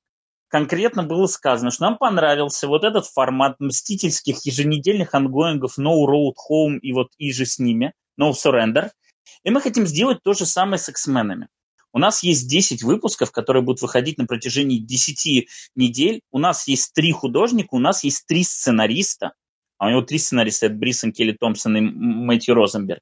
И мы сразу же начнем делать ongoing с ивента. Это абсолютно беспрецедентная лабуда, э, которая ну, меня конкретно прям практически оскорбила. Что вот, вот вместо того, чтобы реально дать новый флагманский title, который будет двигать вообще все это дело какому-нибудь крутому автору, они начинают с абсолютно ненужного кроссовера на манер тех же Мстителей. Ты сам про них говорил, ненужные мстительские кроссоверы, да, да, но да. которые... Да. Вот, и они начинают новый том Uncanny X-Men, которого не было там 2-3 года, с ненужного X-меновского кроссовера с шестью людьми, тремя сценаристами, тремя художниками в авторской команде. Но из этого не может ничего хорошего выйти в принципе. Поэтому первые 10 номеров Uncanny X-Men, их можно как вот, вот попробовали, все, забыли. А вот типа с 11, ну там на самом деле был ануал, который рассказывает, почему Циклоп вернулся. А потом с 11 номера уже как бы начинается ран Мэтью Розенберга. А, я, опять же, не читал, я не знаю, буду читать или нет, потому что его рисует Сальвадор Ларока. И... Ну, спасибо, что не Грег Лэнд. А Грег Лэнд же, я недавно кидал, что Грег Лэнд возвращается к X-менам, а, только не помню где. Там то ли, то ли X-Force Эда Брисона будет. Ну, то есть, ну, прям вот совсем, понимаешь, чтобы вот прям, ну, ну, даже намека не было на желание прочесть. Да, большего способа показать, что X-Men теперь для нас важный франчайз, э, не существует, чем поставить Грега Лента художником. А, да, э, возвращаясь к э, Rage of Ultron, Леша долго хотел что-то сказать по поводу этого комикса я уже потерял все, что я хотел сказать, когда мы дошли аж до Грега Лэнда. Э, у меня было вот какое наблюдение. Я понимаю, что я продолжаю циклиться на форме и на плотности, да, но сразу вслед за тем, как я подумал э, при чтении, что это очень похоже на классический график, ну, ну марвеловский график новел, что здесь Ремендер пишет, как писали в 70-е, и вообще здесь все очень ретрушно в смысле э, сценарной работы, я по, ну, как бы, а когда я добрался до финала, я подумал, вообще все, что в этом комиксе рассказано, упаковывается в один комикс Ли Кирби. Вот а, помните, а, значит, когда Ли начал делать истории на целый номер, не три истории по 8 страниц в одном журнале, да, а одна история на 24 страницы. Эти штуки назывались а, грандиозные трехчастные романы, да, там типа в ранней, в ранней четверке, например. Ну, потому что, типа, мы занимаем масштаб целых трех историй. И если исключить вот, значит, обильные декомпрессные, ну, не декомпрессные, конечно, так нечестно говорить, обильные экшн-сцены, которыми сопровожден Rage of Ultron, все, что в нем говорится, можно без потерь, включая, э, значит, включая маленькие шутки, упаковать в 23 страницы классического комикса Ли Кирби там, или, знаете, там, не знаю, Джима Шутера Я же про это говорил, что как раз этот комикс, он должен был быть ануалом или спешалом который вот э, делает нам фундамент, setup для какого-нибудь большого ивента с Ультроном. Но так получилось, что... Слушай, ну ануалы сейчас не то место, которое что-то сетапит. Ануалы — это комиксы, куда инвентарные истории уходят умирать, а молодые авторы уходят, чтобы быть неузнанными. Ну, ну а почему типа, бы... Когда не... мы последний раз с удовольствием читали ануал? Да никогда. Для чего они вообще теперь нужны? Ну вот, а они, по сути, нужны именно для этого. Я читал последний раз ануал а, Анкани, ой, господи, Immortal Iron Fist. Я так и не понял, почему это сделали ануалом. Я читал ануал последний раз, э, который рисовал Тревел Форман. Это был ануал X-менов. И я просто вообще не понял все, что там происходило, потому что э, вернулся Чарльз Ксавье, и он в теле Фантомекса, насколько я понял из комикса. Это был Astonishing X-Men, да. Это как раз после завершения по, по завершении другой гениальной идеи написать ивент на 12 номеров, каждый из которых будет рисовать отдельный художник. Я недавно читал, не знаю, ануал Капитана Америки, в котором он в 40-е годы, по-моему, во, во Франции, в Германии, неважно. В общем, Капитан Америка и Баки оригинал модели спасают, значит, спасают сарай с э, гражданскими от, значит, фашистов, которые стреляют по нему с кустов. Вот, значит, 40, 40 страниц потрачены, ну, на... Э, в общем, делятся на два вида сцены, да? Капитан отбивает щитом фашистские пули, и капитан расспрашивает раненого гражданского о том, почему тому, как это, чем тому мешает новая немецкая власть. Ну, и у тех, понятно, есть внятные истории, значит, про то, как как им тяжело было жить при фашистах. И они, значит, все никак не спасут, не спасут, а в конце напрягаются и спасают. Я не помню, кто это писал, кто это... Ну, в смысле, нет, писал это какой-то малоизвестный молодой автор, а, кто это рисовал, я совершенно не помню. Зачем это нужно было? Ну, Просто у серии Танахаси Коутса было нуал, и нуал этот совершенно отличался от всего, что происходит в основной серии. Я не помню, когда я последний раз читал приличный ануал. Что у DC, что у Marvel. Я помню свой самый любимый ануал. Это был Бэтмен ануал номер 25, который рассказывает, почему Джейсон Тот вернулся. И там прямо прямым текстом говорят – но, короче говоря, Супербой Прайм долго-долго бил по стенкам реальности, и это заставило Джейсона Тода ожить. Ну, в смысле, вот тот самый сосед со сверлом, да? Да, да, да, да, да. И я помню, ну, я, я не помню, я вот сейчас понимаю, насколько вообще чудовищное впечатление мог произвести этот ануал на человека, который вот просто решил зайти в комик-шоп и купить комикс. Там натурально, там, там прям прямым текстом говорят, я ожил, потому что вот Супербой Прайм бьет по стенкам. И там вообще... Причем, ну, то есть имен, главное, не называют. То есть там огромный кадр Супербоя Прайма, как он бьет вот по стенкам э, реальности, вот в этой тюрьме, в которой они сидят с э, Александром Лютером и Суперменом Праймом. Э, не Супермен, ну, оригинал Суперменом, да, не Праймом. Э, вот, и э, не называют его. И там прям текст такой, типа, потому что э, Angry Boy был типа слишком angry и э, вылил свою злость на мир, поэтому я жил в такой что чего вообще происходит? Ой, хорошее время какое было, а? Джад Виник мог, мог же писать комиксы. Со, со временем начинаешь любить даже Джад Виника.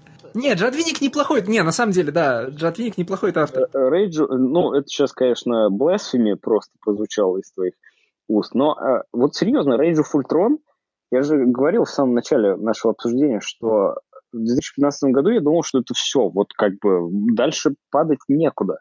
А сейчас я прочитал этот комикс и думаю, слушай, а вообще ничего по сравнению с тем, что сейчас выходит. Вполне себе. То есть можно даже вот дочитать до, до того момента, как там меняется пепел раз. Да, это к вопросу о том, о чем мы говорили в прошлый раз. Вот при том, что очевидно Ремендер не искренним ни на одной странице, да, очевидно, что это не комикс, в котором он прорабатывает какие, ну, не прорабатывает, а в каком, в котором он, например, как тот же Джим Шутер, да, не замечая этого, пишет какие-то свои впечатления о жизни реальности.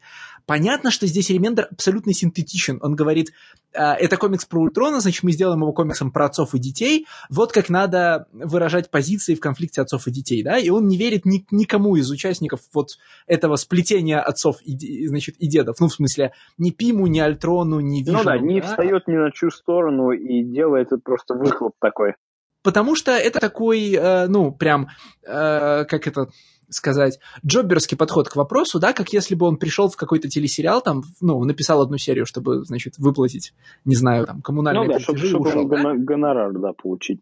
Но при этом, да, есть выраженные позиции. В смысле, у комикса есть сквозная тема, есть персонажи, которые высказывают разные взгляды на вопрос, и тот, значит, э, чья позиция получается у автора наиболее убедительный, он выигрывает, да, и это сопровождает объяснение того, почему именно он ударил сильнее и победил. И как бы во всем этом там Ремендер старательно симулирует все необходимые оргазмы, да, значит, вот вам психоанализ, вот вам необходимый там Фрейд, необходимый Юнг, в общем, все, что должно быть в э, значит, в графическом с большой буквы романе с большой буквы. Все сделано, ну, как бы, нельзя сказать, что с душой, но, как бы, сказать, с ответственным профессиональным подходом к вопросу, да, в комиксе должна быть тема, тема должна раскрываться, проблема должна, значит, заостряться. Сравним это с тем, что происходит, не знаю, в Avengers Standoff, в Secret Empire, ну вот там, в Гражданской войне 2, во всем, что мы в прошлый раз обсуждали, да? Да. Где темы просто нет, ну, в смысле, э, в том смысле, что нет тезиса, антитезиса, синтеза, да? Я не знаю, это вот, э, это что? Это без, безжалостное течение времени? Мы каждый раз смотрим на вот комиксы и говорим, не, ну раньше-то было лучше. Ну, это, это какая-то чудовищная, на самом деле, ситуация по, по исключению. Я не мог себе представить ни в жизни, чтобы вот комикс of Ultron произвел на меня какое-то положительное впечатление. Потому что я абсолютно точно помню свое отношение к нему в 2015 году. А сейчас такой, опа, да вполне. Вот смотрите, Апенни хорошо рисует. Э, есть, значит, апокалипсис, который э, сконцентрирован в одном городе. Вот тебе небоскребы падают, вот тебе Ультрон говорит что-то злодейского. Вот, в конце концов, Хэнк Пим, который понимает, что ну, я-то говнюк, но моя задача это, значит, избавить всех от моей говнючести. Вот, и, и, и это же потом в конце все равно выстреливает. Вот он э, решает улететь в космос, чтобы уже никого не трогать. Обратите внимание, дорогие слушатели, как э, Алексей и Никита по-разному описывают, что было хорошо тогда и чего нет сейчас. Алексей, тезис, антитезис, синтез, тематика, взаимоотношения отцов и детей. А, а Никита, ну вот небоскребы падают, вот есть, значит, локализованный апокалипсис. Ну, а, а что тебе еще от супергеройского комикса нужно? Э, я... Не, ну, кстати, да. Луна с мордой Мне... Ультрона, которая выдыхает роботические споры, которые должны превратить человечество в роботов. Ну, типа, мы для этого и читаем супергероику, нет? Ну. Вот, вот это другое дело, понимаешь? Это, это, это не падающий небоскреб, это идеи, да, это просто какие-то безумные концепции, которые, опять же, вот ну, я об этом рассказывал до подкаста. Это то, что в комиксах работает, и то, что в комиксах цепляет. Мне, честно, супергероика, вот в, в, просто в банальном виде, вот я тебе дам супергеройский комикс, ты будешь его читать? Нет, я его не буду читать. Мне хочется, чтобы э, был какой-то спин. Ну, не в плане, э, я не знаю, супергеройские комиксы, я не знаю, Marvel Noir, да, концепция.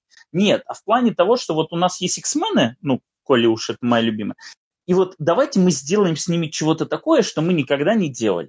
Почему Почему пришел Моррисон и почему он так все порвал? Потому что он вывел франшизу на новый уровень и сделал то, что с ней до этого не делали, при том, что использовал, по сути, лекала аж Клэрмонта. Но он сделал совершенно все по-новому, с новыми идеями. Вот, э, вот это работает. Да, ключевые слова всегда в этой штуке «я такого никогда не видел». Да, абсолютно, я согласен. Да просто, ну, э, я не вижу предмета для удивления по той простой причине, что тогда, в 2015-м, мы сравнивали Ремендера с халтурного, уходящего с Марвел, который просто буквально-таки дописывал последнюю работу, которую должен был дописывать по контракту, с Ремендером в Prime со своим состоянием. И он, конечно, смотрелся, да, ну, да. жалко. А сейчас мы сравниваем халтурного ремендера и э, марвеловских современных ремесленных сценаристов, которые даже не халтурный ремендер. Ну, то есть, да, тут надо прямо сказать, что а, значит, Луна с ликом Ультрона, которая выдыхает роботические споры, это не очень круто. В смысле, это такая э, безумная идея для галочки. Это, да? И, это, конечно, это, мы да, это, это стандартная вещь. Это стандартная да? вещь супергеройского комикса. Но сейчас я даже этого не вижу. Да, ты узнаешь что-то, что старается. Потому что альтернатива, да. Ну, конечно, на X-Force Ремендер гораздо безумнее. Не, ну это бесспорно, да. И Стас здесь абсолютно прав, потому что, да, в 2015 году я сравнивал вот этого Ремендера именно с Ремендером X-Force'овским. И, конечно же, эта работа, ну, ни в как... ну, ее нельзя сравнивать с X-Force, потому что она сразу же, безусловно, автоматически проиграет. А сейчас вот это, вот это я действительно несознательно сравнил вот с супергеройским комиксом Марвел, который я читаю сейчас. И, э, ну, Rage of Ultron э, лучше, сильнее, выше, интереснее, больше. Слушайте, а где сейчас... Мне кажется, что я несколько выпусков назад уже задавал этот вопрос. А где сейчас вообще сходят с ума? Ну, в смысле, вот, типа, куда пойти человеку за супергеройскими комиксами, где будут происходить реально странные вещи? Ну, ну этот, как его, я, я, Young Animal, Doom Patrol, да? Нет? Да не, Doom, Doom, Doom Patrol это, это моя ностальгия по Vertigo. Это вот да, но в смысле все странное мои... в Doom Patrol да. проходило тоже вот еще в те времена. Да, где мои интеллектуальные Vertigo комиксы? Это наоборот, это скорее такой вот э, тоже такой загончик для людей, которые э, ну уже все. Ну, то есть понятно, что где-то должны быть какие-то супергеройские инди-комиксы, в которых происходит что-то сумасшедшее. Ну вот Но тогда я... читаем Umbrella Academy, Алексей. Да, ну так какого, какого года безумные комиксы Umbrella Academy, да? Так сейчас третий том выходит. Он прямо сейчас выходит третий. Он прямо сейчас безумный? Ну, в смысле, я еще не открыл. Он, он, он, ну, по мне, так он безумнее первых двух. А, ну вот это да, это уже хорошие новости. Но в целом, конечно, да. Ну, ладно, давайте, что ли, вот от старческого брюзжания переходить куда-то дальше? К, к, к молодежным подростковым. Да, комиксам. давайте перейдем к комиксам, которые мы по определению не должны понимать. Э, хотя, ну, что значит не должны понимать? Э, значит, автору-то, в общем, как нам. Э, ладно, значит, третий лот у нас – это заявка Стаса. Это комикс Джен Ванг «The Prince and the Dressmaker», то есть, так сказать, «Принц и модистка». Графический роман про принца, который... Как бы сейчас корректно выразиться? Я, опас... я вот опасаюсь, что я недостаточно прогрессивен. Кроссдрессер, как это? Да нет, вот тут тонкие моменты начинаются, на которые мы не подготовлены все втроем. Anyway, короче, это, значит, графический роман о дружбе, э, значит, подающей надежды портнихи и, при, значит, и молодого принца, который, который, нрав... который любит одеваться в женское платье. Э, типа, все позитивно, все заканчивается очень хорошо. Комикс про самоопределение, любовь и дружбу. А, и комикс, к обсуждению которого мы технически очень плохо подготовлены. Лучше, чем... Нет, лучше, чем многие, но все равно плохо. Тут просто важный момент, да. Вот э, я этой заявкой хотел обратить внимание, многие это и так знают, но достаточно, мне кажется, слушателей, которые не знают о том, что вот есть комиксы такие. И говоря про комиксы такие, я говорю не только про то, что там главный герой кроссдрессер, а в том, что это комиксы, которые выходят как минимум не в директ-маркете, не в комик-шопах. Это комиксы издательства First Second. Издательство, которое в первую очередь ориентировано на э, книжные магазины. Э, схожее издательство есть у Scholastic, называется Graphics. Вот. Это, это совсем другого формата вещи, ориентированные на другую аудиторию и взращивающие абсолютно другую, э, других комикс-читателей. Потому что Marvel и DC, они практически, да, вот как основные флагманы Direct маркета и да, даже и Image и прочее, они практически никак не работают с аудиторией, ну ладно, про детей не будем говорить, детские комиксы мы сейчас не обсуждаем, но аудитории такой young adult, наверное, вот примерно на это ориентирован комикс.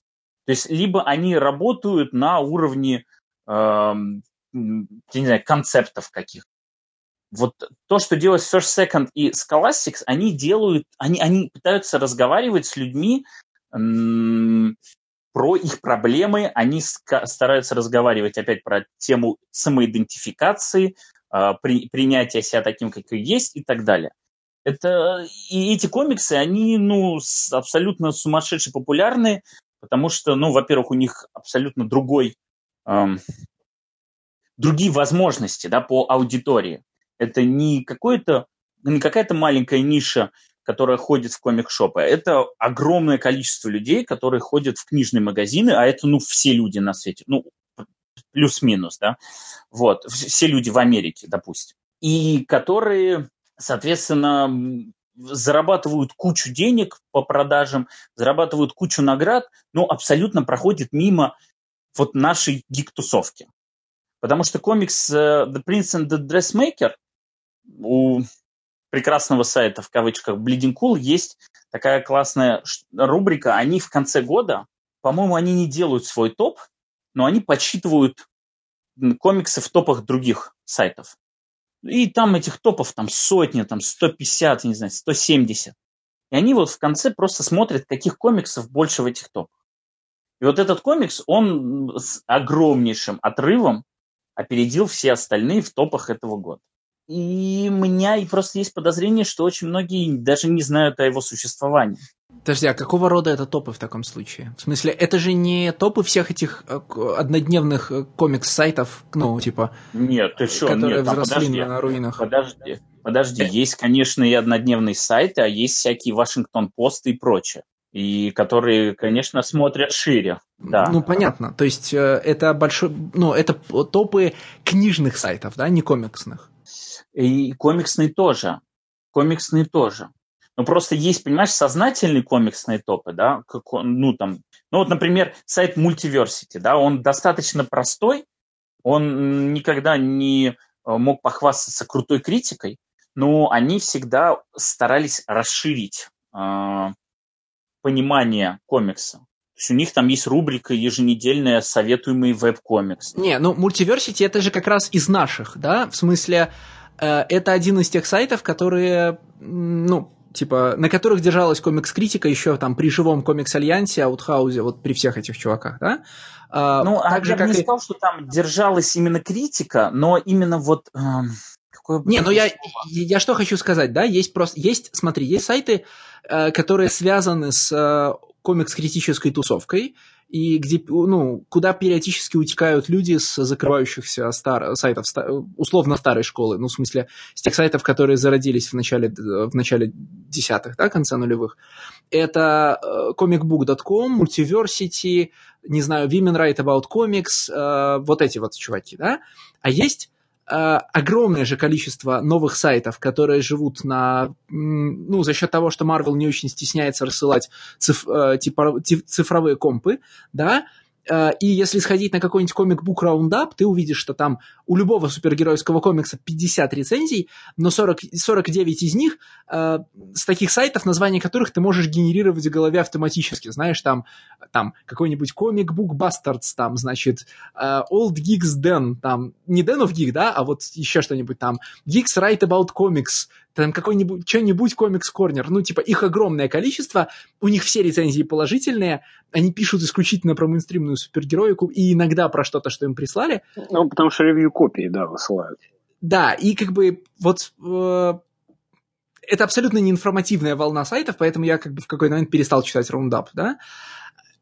Но действительно существуют же, типа, другие сайты, которые про комиксы как бы не пишут, а вот про... TSG. Нет, я имею в а, виду, нет, я имею в виду именно Lay Review of Books, да, да, комиксы, да, да. сайты, которые не пишут про... USA Today. Да, которые пишут про мою любимую Райну Тегельмейер, да, и не пишут про моего любимого Марка Уэйда, и как бы по делам. Э, потому что вот, я так понимаю, что Джен Ванг это типа новая Райна Тегельмейер. Я понимаю, что я использую Райну как такой собирательный образ человека, которого, про которого не слышали на комикс-сайтах, но у которого миллионные продажи, и вот сейчас э, Стас меня погрузил именно вот в этот мир. Ну да, это абсолютно, э, это абсолютно вот это тот самый мир, который я, я сейчас просто, опять же, я не затрагиваю детские комиксы, да, для которых, на которые в том числе работает и First Second, и, э, господи, Graphics ну, вот прям дошкольный возраст, вот там до, до, подро, до подростковый возраст, да, мы отталкиваемся, что подростковый возраст, ну, там с 12 начинается и условно до 19 идет. Стас, я тебя вот. перебью, ты потому что упускаешь вот этот сегмент про 12 лет. Есть же такая читательская аудитория твины, да, The Twins. Это, я так понимаю, 9-12 лет, максимум 13, до подростковые. И, по-моему, например, Принцип Дрессмейкер ориентирован на них. А, хорошо, Окей, ладно, можем понизить планку, я соглашусь, э, потому что та же самая Тильга тоже может работать на аудиторию младше. И я просто периодически, не то чтобы я целенаправленно это делаю, но просто есть эм, ряд да, сайтов, на которые там, я посещаю, и вот натыкаюсь на огромные списки комиксов, которые ты не найдешь на а, потому что э, эти издательства не распространяют цифровые копии, либо если они их распространяют, то там через Amazon Kindle, а, что странно, кстати, на Kindle есть, да, а на Comixology нет, при том, что одна компания. Ну, неважно. Вот, которые ты не найдешь на главной сайте CBR, да, которые ты не найдешь в максимальном количестве обсуждений в российской комикс-тусовке. Это большой пласт таких, окей, до подростковых и подростковых комиксов, которые говорят примерно на вот уже обозначенный нами набор тем. И говорят хорошо. Они, и, и, они имеют такую определенную воспитательную роль, да, воспитательный характер у этих комиксов. И они совершенно невероятной популярностью обладают, которую э, ну, в количественном плане сложно сравнивать даже с комиксами двойки. Просто если мы комиксы двойки будем сравнивать не один сингл с 350-страничным графическим романом, а, я не знаю, сборник с 350-страничным романом, то ну тут просто это как бы слон и моська. У них совершенно другой уровень продаж. Это, ну, это, вот, допустим, э, Эрин Хикс есть такой автор, который как раз работает на First Second. Вы навряд ли какие-нибудь ее комиксы читали, она, ну, достаточно уважаемый, хороший автор, которая там недавно написала э, трилогию, которая называется... Вот я сейчас залип, потому что у меня есть сильное ощущение, что я читал Фейт Эрин Хикс, но я не понимаю, что. Не, не Burning City, ну, короче, какой-то Сити, забыл, какой Сити. Вот, э, целая трилогия, каждый из том, который супер распродавался, был событием, и у него сумасшедшая критика. Но их просто нет на комиксологи, их условно не украсть, а вслепую ты такие вещи даже не подумаешь покупать. Nameless а тем не менее, это Nameless City, да. А и вот это, менее, кстати, это... Fate Erin Hicks это вот олицетворение же всего, что выпусков 10 назад каждый раз ругал Никита. Это вот прям, это ж самый любимый э, автор, э, значит, либерально-прогрессистской комикс-тусовки. Там, короче, твиттер иконы и все такое. В каком плане ругал? Ну, не ругал, ну, осуждал.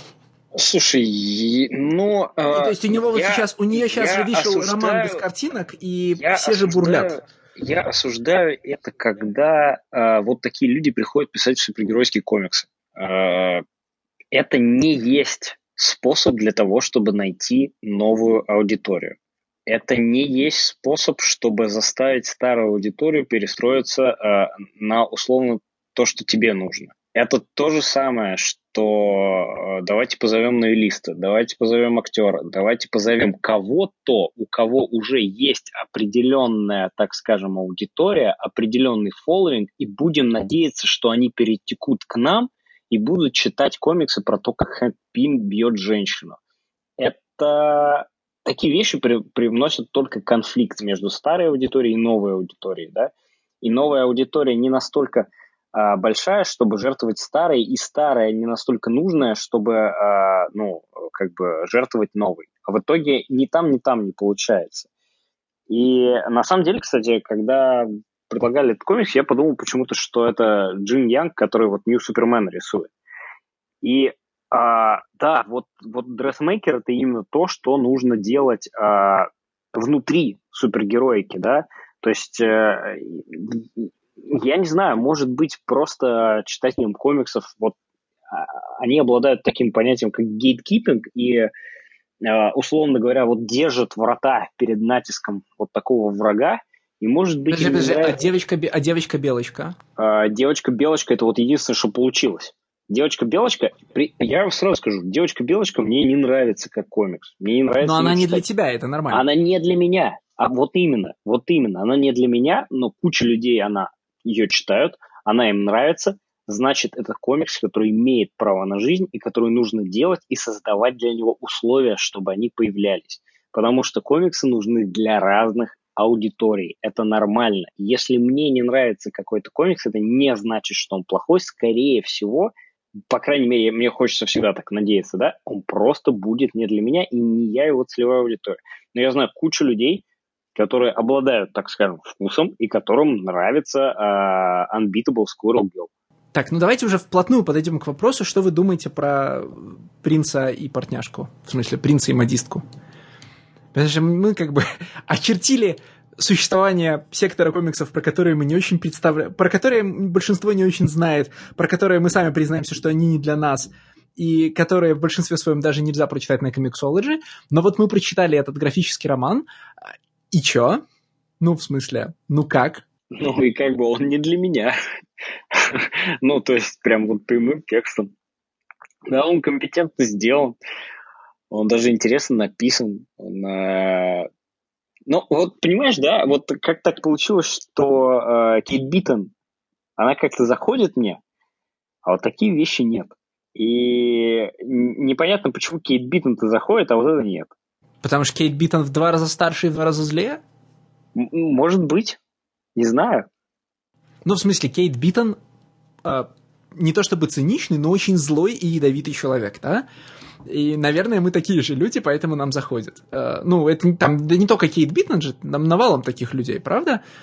Э, ну да, этот э, Нейтан Балмер тоже из разряда Кейт Биттон мне очень нравится. Ну, то есть я в том смысле, что смотри, Кейт Биттон-то наследует а, другой стриповой тради... другой традиции, да, она наследует стрипом типа Dykes to Watch Out For. А, ну, если брать так сказать, левую, левую сторону, да, в то время как uh, Prince and the Dressmaker наследует, ну, я не знаю, uh, Over the Garden Wall, там, uh, в, Adventure Time, ну, вот этим всем вещам. Но ведь мне нравится Adventure Time и Over the Garden Wall.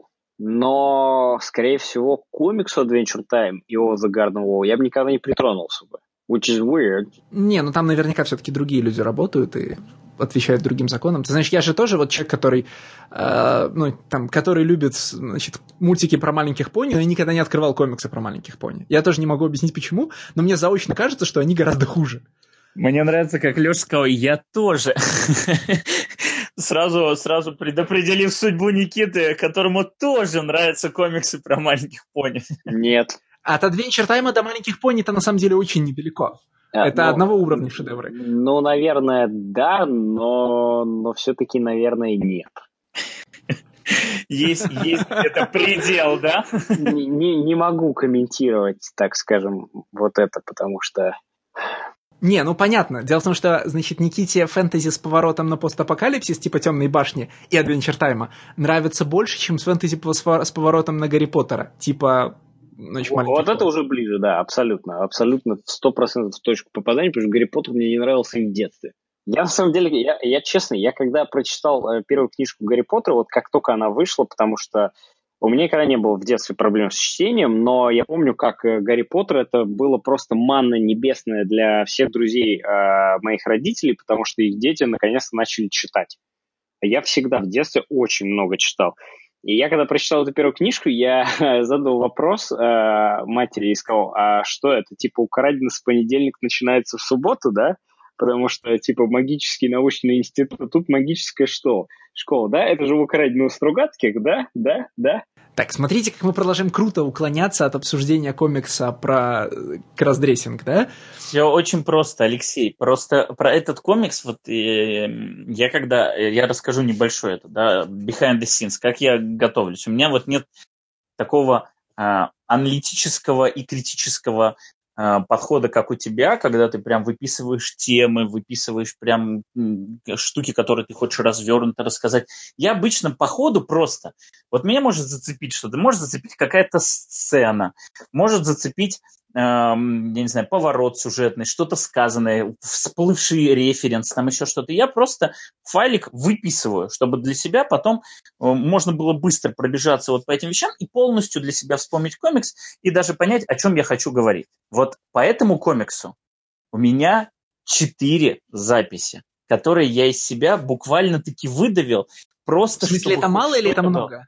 Это, это ничто, это ничто вообще. То есть э, э, я не знаю, как об этом комиксе говорить, потому что нету чего-то вот, нет ни конфликта, нету никакого вот содержательного мяса. Это хороший комикс, приятный, он меня оставил с приятными абсолютно эмоциями. Это приятная сказка. Да, вот мы в прошлый раз один тип сказки рассказали. Сейчас мы обсуждаем другую сказку.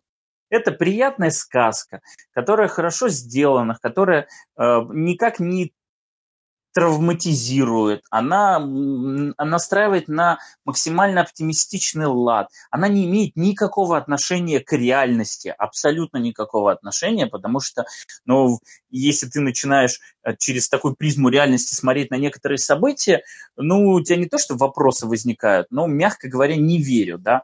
И, но он и не должен тебя вот... Он рассказывает об идеализированном мире, но при этом каким-то образом подбрасывая тебе проблемы, которые в нашем мире существуют, но эти проблемы очень легко переш... переступаются, да, они преодолеваются.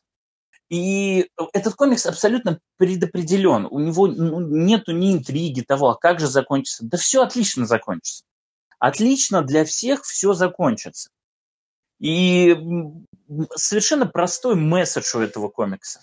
Да, он при этом классно нарисован, вот в той стилистике, в которой он выбран, он классно нарисован, он приятно написан, у него есть много м, заимствований из манги, вот эти вот всяческие reaction face ы, которые периодически простреливают, и они хорошо сделаны. Не просто сделаны, потому что так делают в моей любимой манге, а сделаны так, что это уместно здесь присутствует. Здесь есть красивые костюмы, я совершенно максимально далек от моды, но очень классно, вот тут нарисованы вот эти вот все костюмы, которые она для этого принца придумывает. Они все яркие, эффектные, и ты можешь поверить, что они могут произвести фурор, особенно в то время. И, и все. Знаешь, что прикольно с костюмами? А, это не комикс про моду, да, и не комикс про... Блин, как бы выразиться? Пойду от аналогии, как, как всегда, как дурак, да? Значит, вот знаете, есть комиксы про роботов, в которых роботы важная часть, поэтому роботов там детализированно рисуют, да? А, ну, если комиксы не про роботов, то там рисуют, типа, схематических роботов. А если, а если значит, железяки важны, то их рисуют детально. В комиксе, который я уже забыл, как называется, который мы разбирали с Никитой в, в Супербэд выпуске, был такой чудесный момент, когда все все герои нарисованы в комиксной технике, а оружие нарисовано фотореалистично. Потому что главное в этом комиксе было, значит, э, вот прям детали корпуса каждого пистолета. Но это который Diversity комикс, комикс этот. Э, Да-да-да, тот самый. Значит, и вот что я не помню, как он называется. Давно было. Я тоже, я тоже не помню. Нет, ну комикс-то. Майерс, Майерс, да. А вот комикс... Да, это Ричард Си Майерс, да, да, да. На комикс называется. Неважно, да. Как так как вот, а, в, дан, в данном случае, да, а, при том, что это комикс про, про то, как красиво одеваться, ну, вернее, про ощущения человека, связанные с одеждой. Это не комикс о моде как о материальном предмете. Поэтому э, изображение платьев по, выглядят всегда не очень детально, ну, в смысле, даже, может быть, менее детально, чем многие другие вещи в комиксе. Это всегда такой э, модный эскиз, да, вот в разработке костюма есть, есть такой этап акварельного эскиза, да, когда тебе важно передать даже не силуэт еще, а настроение. И здесь все костюмы передают ощущение и впечатление, да, а не материальные объекты из ткани. И очень примечательно, что при этом в комиксе есть ряд моментов, когда главные герои смотрят на танцовщиков на сцене, и внезапно эти танцовщики на один увеличенный кадр, и этот повторяющийся прием, нарисованы в совсем другой визуальной технике. Да? Эм, все персонажи комикса это очень схематичные, мультипликационные. Я не хочу произносить волшебное заклинание, которое я произношу каждый раз, когда мы говорим про мультипликацию в комиксах. А, в общем, они все очень схематичные, и, э, из, состоят из очень простых форм, выражающих их настроение и темперамент. И каждый раз, когда мы видим танцовщиков, они внезапно нарисованы э, во внимательной, ну, в, те, в технике, которая внимательна к, э, к очертаниям тела, к мышцам, да? Э, Стас, ты сейчас понимаешь, о чем я говорю? Ну, в смысле, о каких кадрах я говорю? Ну, да. Э, это очень интересный э, говорящий прием, да? Я не уверен, что я до конца понимаю, о чем он и зачем он, но э, что меня бесп... ну, типа, почему меня в числе прочего беспокоит, когда мы э, говорим, ну, в смысле, я не уверен, что правильно говорить об этом комиксе, как о комиксе о кроссдрессинге, потому что э, в фокусе раз за разом оказывается не наряд, а тело, да, и комикс в итоге оказывается комиксом о взаимоотношениях с собственным телом, а не с нарядом, да, вот это меня озадачивает. Э, не в смысле озадачивает, а вот это, очень, вот это очень интересно в рисунке, потому что это ведь не случайный процесс, это не куда-то ткнуть э, объектив камеры, да, это осознанный выбор акцентов, и эти акценты, они что-то значат, просто я, дурак, не понимаю, что. Я думаю, что, Алексей, ты вкладываешь больше смысла, чем он есть. Да так не бывает. Ну, в смысле, человек поднимает перо и что-то рисует, да, он делает осознанный выбор не бывает больше, ну, в смысле, не бывает Нет, больше Нет, но понимаешь, просто когда ты рисуешь танцовщиц, и ну, ты не можешь их рисовать как обычных людей. В том плане, что, ну, э, да, в конечно, можешь. плане, в физиологическом плане, да, ну, то есть в плане анатомии. Там другая пластика, там задействуются другие группы мышц, и они по-другому показываются в разных ракурсах. И на это просто обращается внимание, потому что просто нету другого такого э, скажем так, вида деятельности в этом комиксе, который мог бы обратить твое внимание на что-то другое. Да, вот если бы тут активно, допустим, играли бы в теннис, например, ну, например, ты бы увидел бы то же самое. Если бы здесь, ну вот там есть поло, когда они играют, я вот надо посмотреть, есть ли такой акцент или нет. Там, нет, правда, нет, это буквально нет на двух страницах, такого. на двух страницах, и там как бы все это показывается как такая максимальная агрессия, а не пластика и элегантность, да. И, возможно, это осознанно, да, как бы противопоставляется, и э, этот вид, ну, этот вид активности, он как бы на него накладывается такой негативный отпечаток. Но мне кажется, что если бы были бы какие-то другие бы так называемые экшн-сцены, это бы все проявлялось. Я не готов с тобой согласиться, потому что, во-первых, действительно, там есть сцена пола, и, и нарисованные игроки в конное поло там так же, как остальные персонажи. У них там вполне мультипликационная такая макаронная анатомия. А во-вторых, э, значит, в сценах, где рисуют танцовщиков, есть общие планы и крупные планы. И на общих планах они нарисованы схематично, и только на крупных планах они нарисованы в другой выбивающейся технике. То есть это не переход по виду де... переход техники по виду деятельности. Это в самом, ну, это действительно отдельное изображение, вырывающееся с остальной техники комикса а, для осознанного заострения внимания на чем-то. Понимаешь, да, на общих планах танцовщики все еще нарисованы в той же технике, в которой нарисованы главные герои. Ну, мы, по сути, про одну страницу говорим. Ну, нет, по-моему, все-таки про, про две или три, мне кажется, потому что это повторяющийся элемент мы буквально, ну, я, конечно, потом пролистаю, но мы буквально говорим, по сути, про одну страницу, и действительно, и в плане лиц нарисованы по-другому, ну, не знаю. То есть э, вот э, когда начинаешь, когда вот слышишь то, что ты говоришь, и начинаешь вглядываться, да, и вчитывать этот смысл, ты видишь разницу. Но я при прочтении вообще не обратил на это внимание. То есть а, а, оно не выделилось никаким образом, потому что ну, это все равно нарисовано теми же самыми красками, той же самой тушью, и ну, нету перехода, например, на другой стиль. Есть даже тут даже дело не в детализации, а немножко по-другому, в другом стиле люди нарисованы, но не настолько заметно, чтобы ты мог вот прям об это споткнуться и такой, ага, ну я, по крайней мере, ты, как я понял, споткнулся. Сейчас, услышав твои я слова... Я не споткнулся. Но а... не споткнулся, обратил на это внимание. Да, но мы же с тобой разговаривали пару выпусков назад о том, что надо больше смотреть на рисунок и на осознанные выборы в рисунке, да, и вот это тот самый случай осознанного авторского выбора в рисунке. Если я потом с удовольствием посмотрю, если еще хотя бы две странички, где действительно передним, на крупным планом танцовщицы показаны по-другому, и это действительно будет выделяться, я поверю. Но просто здесь два человека на 350 страниц, которые нарисованы, кажется, немного по-другому. И это недостаточная для меня, по крайней мере, выборка для того, чтобы я говорил о том, что это осознанный прием. И вот он настолько осознанный, что всего лишь два человека на 350 страниц. Окей, давайте поговорим о том же, о чем всегда, о сценарии. В смысле, э, о том, что не находите ли вы этот комик слишком дидактичным? Вот что меня еще интересовало про него узнать.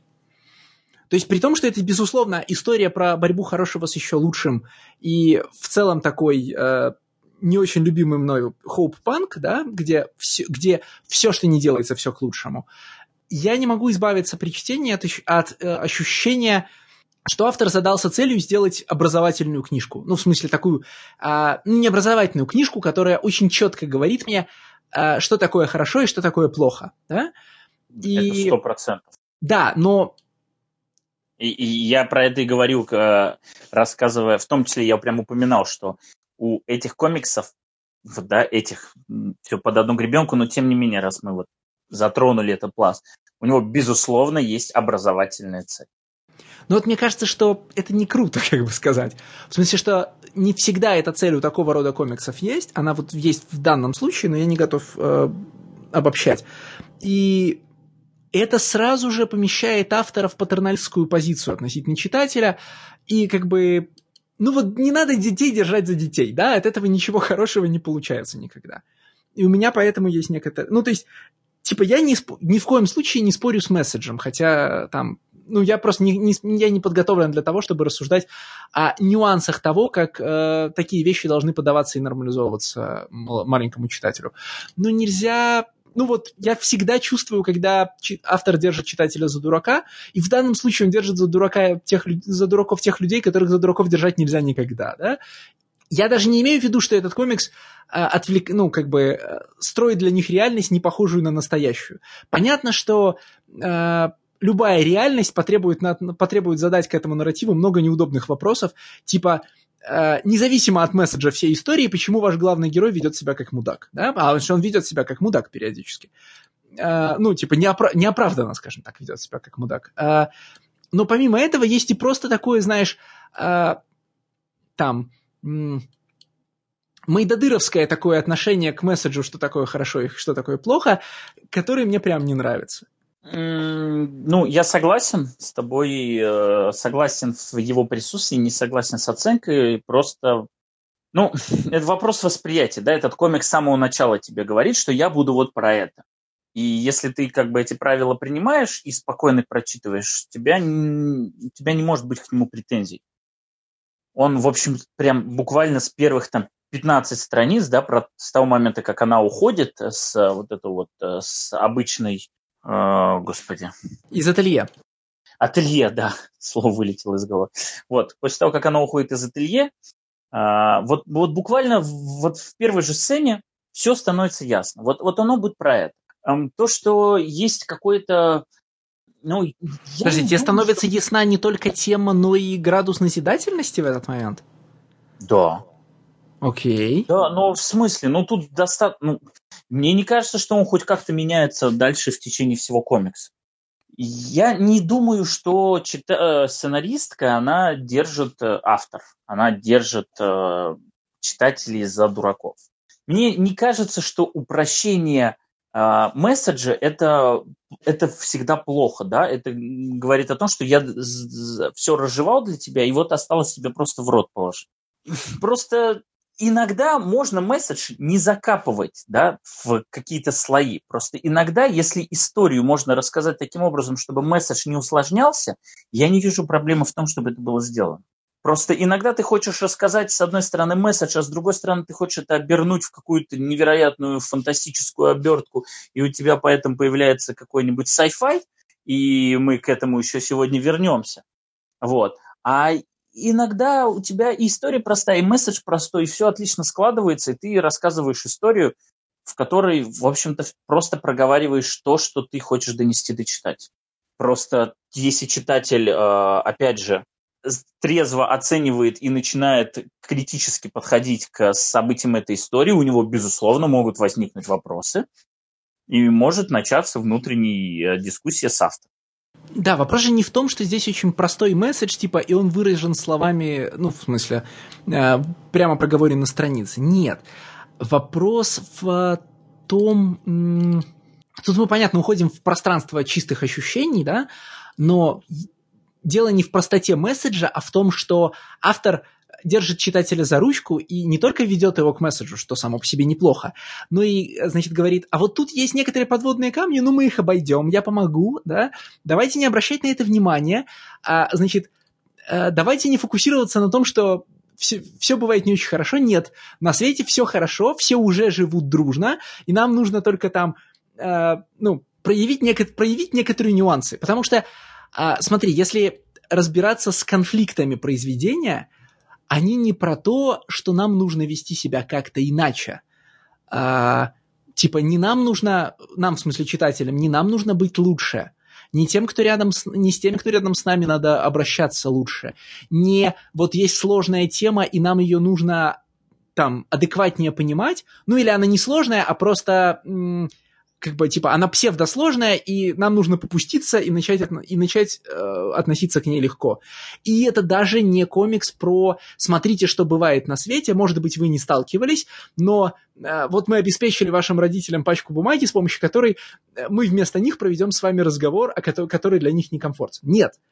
А, конфликты а, значит, короля и, и модистки, ну, при, в смысле, принца и модистки, разрешаются вот в каком ключе. Рядом с нами есть люди, которые ведут себя плохо, и хорошо бы им вести себя хорошо, э, что, кстати, дает нам, если они себя хорошо не ведут, лицензию относиться к ним не очень хорошо. Типа вся, конфли... Значит, вся конфликтная штука в комиксе протекает за пределами главных героев, и Uh, ну, мне, мне сейчас, конечно, не все сюжетные линии одновременно подгружаются в голову, но вот, например, линия отношения uh, короля и принца, да, она вот про что. Да, значит, э, взрослые люди рядом с нами ведут себя глупо, и, в общем, им несложно вести себя хорошо, э, от чего имплицируется мысль, что раз они себя хорошо не ведут, значит, они, в общем, ну, ленятся, да? Как бы, я сейчас уже начал путаться в словах, да, но это такая... Не в смысле, что автор здесь что-то хочет очень плохое сказать, но это такая общая... Э, блин, прогрессивно-тумблеровская тема про то, чтобы э, через через суперпозитивное понимание реальности выдать нам лицензию на осуждение людей рядом с нами, которые реальность понимают по-другому. Э, потому что в ней же, понимаешь, вот в, в истории короля и принца ведь нет, нет налаживание диалога или разных точек зрения на один и тот же вопрос. Просто король ведет себя глупо, а потом перестает вести себя глупо и встраивает, ну, как бы, gets on with the program, да, э, значит, наверстывает, наверстывает барьер, который отделяет его от адекватной реальности, в которой все уже давно все поняли. Э, вот этот... Тут как раз Оскары прошли, да, все дела. Вот это та же история, которая вечно происходит в во всяких, например, историях про взаимоотношения, значит, белокожего и темнокожего человека в, в любимых Голливудом историях про расизм. Ну, в смысле, в тех, которые зачастую снимают, либо снимают белые люди, либо которые ориентированы на белых людей. В смысле, вы знаете, реальность уже устроена хорошо, поэтому если вы ведете себя как мудак, время осознать и, типа, время осознать и наверстать дистанцию. Только высказывание это адресовано не зрителю, а его знакомого. Да? Читатель, не обижайся на шутки насекомого, это не про тебя, а про твоего знакомого э, вы можете покоситься значит, э, в кресло, значит, на человека, сидящего в кресле рядом, и подумать, ну я-то уже наверстал, а ты что ждешь? И вот комикс про то же самое местами оказывается, да? Ну, ну вот мы-то уже, адек... мы-то уже адекватные, а вы-то что? Я кому-то не дал сказать, но я даже не услышал Никите, кому. Никите. А, да не, не, не, я просто перебил, потому что это такой peer pressure такой тоже очень школьный прием, когда э, просто тебя э, сверстники давят на тебя. А вот мы, мы уже курим за гаражами, а почему ты еще нет? Но только со знаком плюс, потому что давление идет за все хорошее и правильно. Так а это тот же самый знак. За гаражами-то ведь мы курим не, то, не потому, что мы безобразие нарушаем, а потому что это ну, клево. Да, да, да. Ну, хорошо, да, пускай будет тот же самый знак. А, я, наверное, соглашусь с тем, что это, наверное, не очень правильный подход вообще к месседжу, когда ты не, пытаешься а, научить людей или обучить людей. Да? Вот я, я не знаю, как правильно а, а, по-русски переделать слово обра, во, образ, образовать, вот, образовывать. Не когда ты пытаешься образовывать а, необразованных крестьян, а когда ты им говоришь вот так, вот я-то уже все правильно делаю, а вы нет. И это, конечно, наверное, не самый простой путь для диалога. И иногда из-за этого пути вообще диалог будет какой-либо отсутствовать. Ну, справедливости ради, в этом комиксе действительно нет никакого диалога. Нет э, другой позиции, которая могла бы быть э, правильный. Здесь буквально есть правильная и неправильная позиция. И это причем такая гротескная неправильная позиция. Да, в, в этом плане я соглашусь с Лешей, что да, тут как бы э, читателю не оставляют возможности самому принять какое-то решение даже в самых маленьких мелочах. Здесь всегда есть вот так правильно, а вот так неправильно. И да, это гротескно. Я сейчас наброшу про сферу, в которой э, значит, я не готов высказываться, потому что секунды недостаточно. Э, я, прочитав, э, значит, «Принца и модистку», пошел в интернет выяснить, есть ли, э, значит, есть ли мнение по этому поводу у транс-сообщества и что они думают. И не нашел. Видимо, они тоже не ходят в книжные магазины. Ну, в смысле, в смысле видимо, э, вот, значит, вот эти книжки, они проходят мимо любого комикс-сообщества. Но этот комикс исходит из очень, ну, типа, вообще не поднимает вопрос о том, что может быть разница, а эта разница есть, да, между э, мальчиками, которые хотят одеваться в женское платье для внутреннего освобождения, но это отчетливо наряжание в детское, в женское платье, да, э, не знаю, трансвестизм, кроссдрессинг, какой сейчас термин правильный, я, к сожалению, ну, мне неловко, но я не знаю, да, а, и мальчиками, которые внутри чувствуют себя девочками. Потому что все, что связано не просто с кроссдрессингом, да, а с дрэгом, что, смотри, это не просто кроссдрессинг, э, то, что делает принц, да, а, переодеваясь в женское платье, принц еще и называет себя женским именем и э, берет на себя определенные паттерны женского поведения в обществе, да, и это, э, ну, это дрэг, дрэг э, обширный, э, ну, типа, там, хорошо известный и, кажется, хорошо понятый обществом феномен, да, но грани между дрэк-культурой и транс-культурой, они вообще такие очень... Эм, не то чтобы размытые, нет, они шершавые и постоянно царапают тех, кто пытается по этим граням пройти. И комикс отчетливо игнорирует существование этих граней и всех сложных вопросов, которые вокруг дрэга возникают, да, э, и как бы можно сказать, что он это делает, потому что этот комикс детский, и для того, чтобы, я не знаю, э, как это работает в книжных магазинах, э, значит, за, за морем, да, для того, чтобы... Ну, это не... как база. Нет, я имею в виду, что этот комикс в принципе не поднимает вопросы сексуальности, да, он поднимает только вопросы э, одежды. Но поднимая вопросы одежды, он одновременно привлекает вопросы э, э, гендерной презентации, да, и оставляет эти вопросы вообще никак не затронутыми. Из чего можно наделать очень э, странных и иногда неприятных, и иногда, возможно, неожиданных для автора выводов, и прямо тут становится сильно неловко. Мне кажется, Алексей, это база, которая, которую ты должен усвоить в этом возрасте, чтобы потом, когда ты начнешь копать глубже и разбираться в нюансах, ты уже был, ну, условно в теме, и ты уже понимал, тебя ничего в этом плане не шокировало. Базу можно задавать с любой точки. В смысле, я сейчас не говорю про простые и более сложные вещи, да? А, типа, а, база, есть мальчики, которые хотят надевать платья, она ничем по сложности и функциональности не отличается от базы. Есть люди, ну, типа, есть мальчики, которые, хот... которые на самом деле девочки, или есть девочки, которые на самом деле мальчики, да? А, но ограниченность любой такого рода базы, она ну, типа, она создаст, создаст проблемы в дальнейшем, потому что у тебя что-то будет базой, а что-то надстройкой, и ты будешь неизбежно рушиться обратно на фундамент. Э, я, ну, вот тебе для примера, да, типа, этот комикс разговаривает на темы того, что мальчики могут наряжаться в, в платье, да, но он совершенно не подвергает сомнению то, что мальчики должны жениться на девочках. Да? Э, типа, я не припомню, есть ли в этом комиксе вообще однополые пары любого пола. Там, типа, много разнообразных э, способов, значит, существовать в паре, но вот этот аспект вообще никак не обсуждается. И это не какой-то специальный тезис, который нужно добавить в комикс. Нет, это часть базы, да, в смысле... Э, комикс, от, комикс вполне себе разговаривает на темы того, что есть стереотипно мужское, стереотипно женское поведение, да. Ну, то есть он не просто, смотри, да, наш принц не, не только хочет рядиться в женское платье, наш принц, например, отвергает э, такие мачистские модели поведения, которые олицетворяет его отец. Да? Ему там не, не про, он не просто не играет в конное поло, ему противно на него смотреть. И это уже гораздо большая, в смысле, гораздо более широкая база, которая затрагивает целый ряд вопросов. Это не только мальчики надевают платье, это еще и мальчики могут не интересоваться, э, значит, э, там, мачистскими моделями поведения, насилием и прочими штуками. Это еще и база там, э, девочки могут все, и отдельно даже, кстати, вопрос про девочек, которые остаются в, чу- в чужой тени, потому что там есть же целая, целая сюжетная линия в комиксе, да, про то, как, значит, героине нужно оставаться по, по ряду не связанных с ее мастерством причин, нужно оставаться в тени и не быть лицом собственного бренда, да.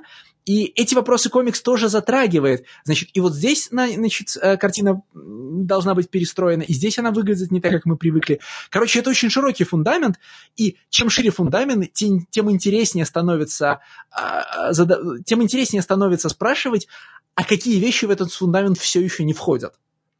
Вот. Ну, ты думаешь, что они в этот фундамент не вошли, потому что... Просто я пытаюсь понять, это... это ты, ты пытаешься объяснить это страхом или... Э... Нет, нет, нет, что ты, нет, это слепое э... пятно. В смысле, это просто автор, у автора мысль не прошла дальше определенных границ. В смысле... Я не верю, что... Не, подожди, вот то, о чем ты говоришь, это, э, это действительно на таком же простом уровне, это не может быть слепым пятном у автора, сделавшего этот комикс. Слушай, легко может. Извините, что на сейчас, э, я сейчас сыграю в Никиту и сошлюсь на комикс, который мы сегодня не обсуждаем. Есть сейчас такая серия Man Eaters, если ты слышал, нет? Э, Челси Кейн. Да-да-да-да-да.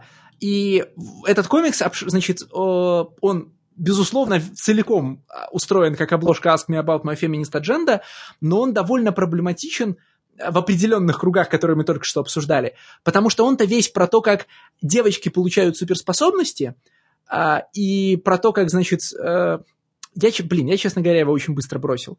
В общем, он про, он про значит, э, эст, про эстроген, добавленный в водопроводную воду, и девочки, которые получают супер, суперспособности, значит, и, значит, борются с угнетающими их мальчиками. И этот, и этот комикс, э, даже когда он затрагивает э, реальные такие, ну как реальные, злободневные темы, типа, например, гендерно-нейтральных туалетов, он при этом полностью игнорирует существование транслюдей. А, типа, это крайне удивительно. Он говорит, есть, значит, есть штуки, которые сработали на девочках и не сработали на мальчиках, вот наше фан-допущение, а вот есть, ну, типа, а, есть очевидные вопросы, которые в связи с этим возникают, но мы их проигнорируем. И нет ощущения, что Челси Кейн на них сознательно закрывает глаза, потому что Челси Кейн неприятный человек.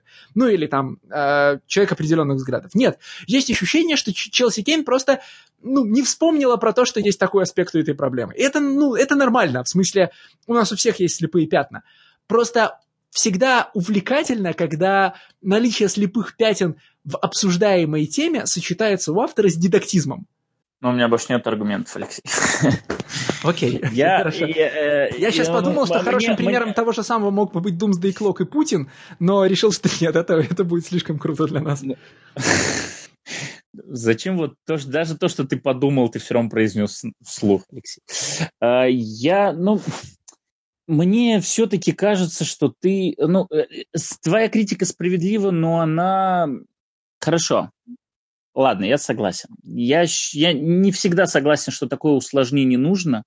Я не всегда согласен, что нужен такой э, едливый э, взгляд на достаточно простые вещи. И я считаю, что это сознательно автор не стал использовать эту тему, а не что это является слепым пятном, но это исключительно на уровне ощущений, а не на уровне каких-то конкретных фактов, которые я мог бы это мнение подкрепить ну, мне вот достаточно сложно, в принципе, представить, что автор этого комикса мог забыть такой аспект, а не умышленно его не упомянуть, потому что посчитав, что вот, вот этого хватит. Вот, вот давайте, вот этого хватит.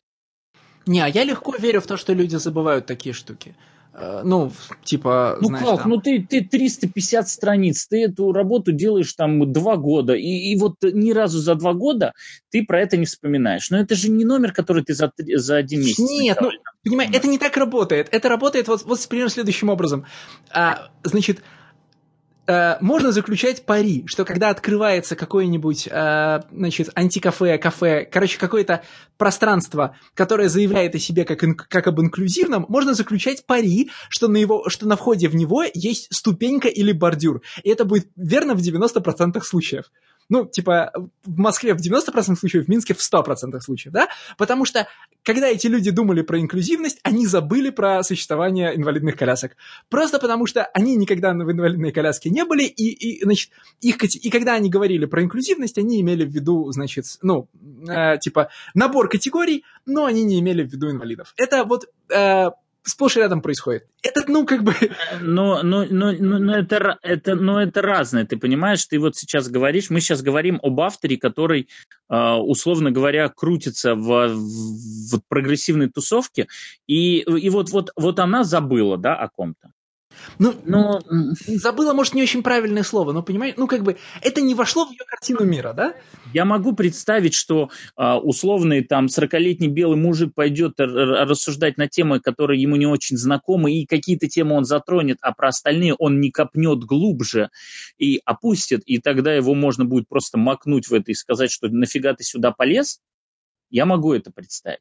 А здесь, что это является слепым пятном, ну, ну просто мне сложно это представить, и все. Поэтому я э, не могу с тобой даже как-то дискутировать, потому что моя аргументация, она на уровне, ну, не верю, что такое может быть. Вот буквально. Слушай, ну если это не объяснять э, в широком смысле глупостью, то чем это объяснить? Злым умыслом? Ну, в смысле... Нет, вот объяснение такое, что вот для первого раза хватит, а всему свое время. Дальше узнаете остальное. Ну, окей, fair enough, да. Но ты же понимаешь, что моя тогда претензия, она, в общем, в том, что мы, что мы выбираем как достаточное для первого раза. Э, ну, типа, что у нас необходимо, да, что у нас достаточное, что будет сначала, что потом. Но, пожалуй, наверное, наверное, на этом можно закончить и перейти к э, четвертому роману, да? О, да. Да, ну вот переходим к штуке, про которую мы, может быть, единодушны, но я, к сожалению, до сих пор не знаю, что о ней думает Никита мы переходим к графическому роману Upgrade Soul Эзры Клейтона Дэниелса. Давай сначала мы скажем, что это э, заявка э, патронов. Притом мы, когда задумывали этот выпуск, э, мы просто, ну, честно, стали искать в ваших предыдущих заявках однотомные граф-романы, не двух-трехтомные, а именно однотомные. И ни одной не нашли, сожалению. Поэтому кинули клич среди патронов, чтобы они предложили, предложили кучу классных вещей. Некоторые мы будем обсуждать скоро, некоторые уже прям совсем скоро. Вот. А, но и ребята не дадут соврать. И я особенно был рад предложенной этой заявке, потому что э, я очень хотел, чтобы этот комикс попал в этот выпуск, но просто я не мог от себя предложить сразу два. И я понимал, что если я предложу его, то тот комикс, который я в итоге предложил, навряд ли предложит. Ну, в общем, э, скажем так, а, осознанный был риск с моей стороны, и я рад, что, в общем, в конечном итоге все-таки произошло так, как хотел я. Э, но, в общем, спасибо. И после прочтения я могу только еще больше убедиться в правильности включения этого комикса в сегодняшний выпуск. А, потому что это чертов э, платиновый фонд подкаста на панелях. Ну, по крайней мере, для меня просто. Ну, Алексей, представь комикс, ладно.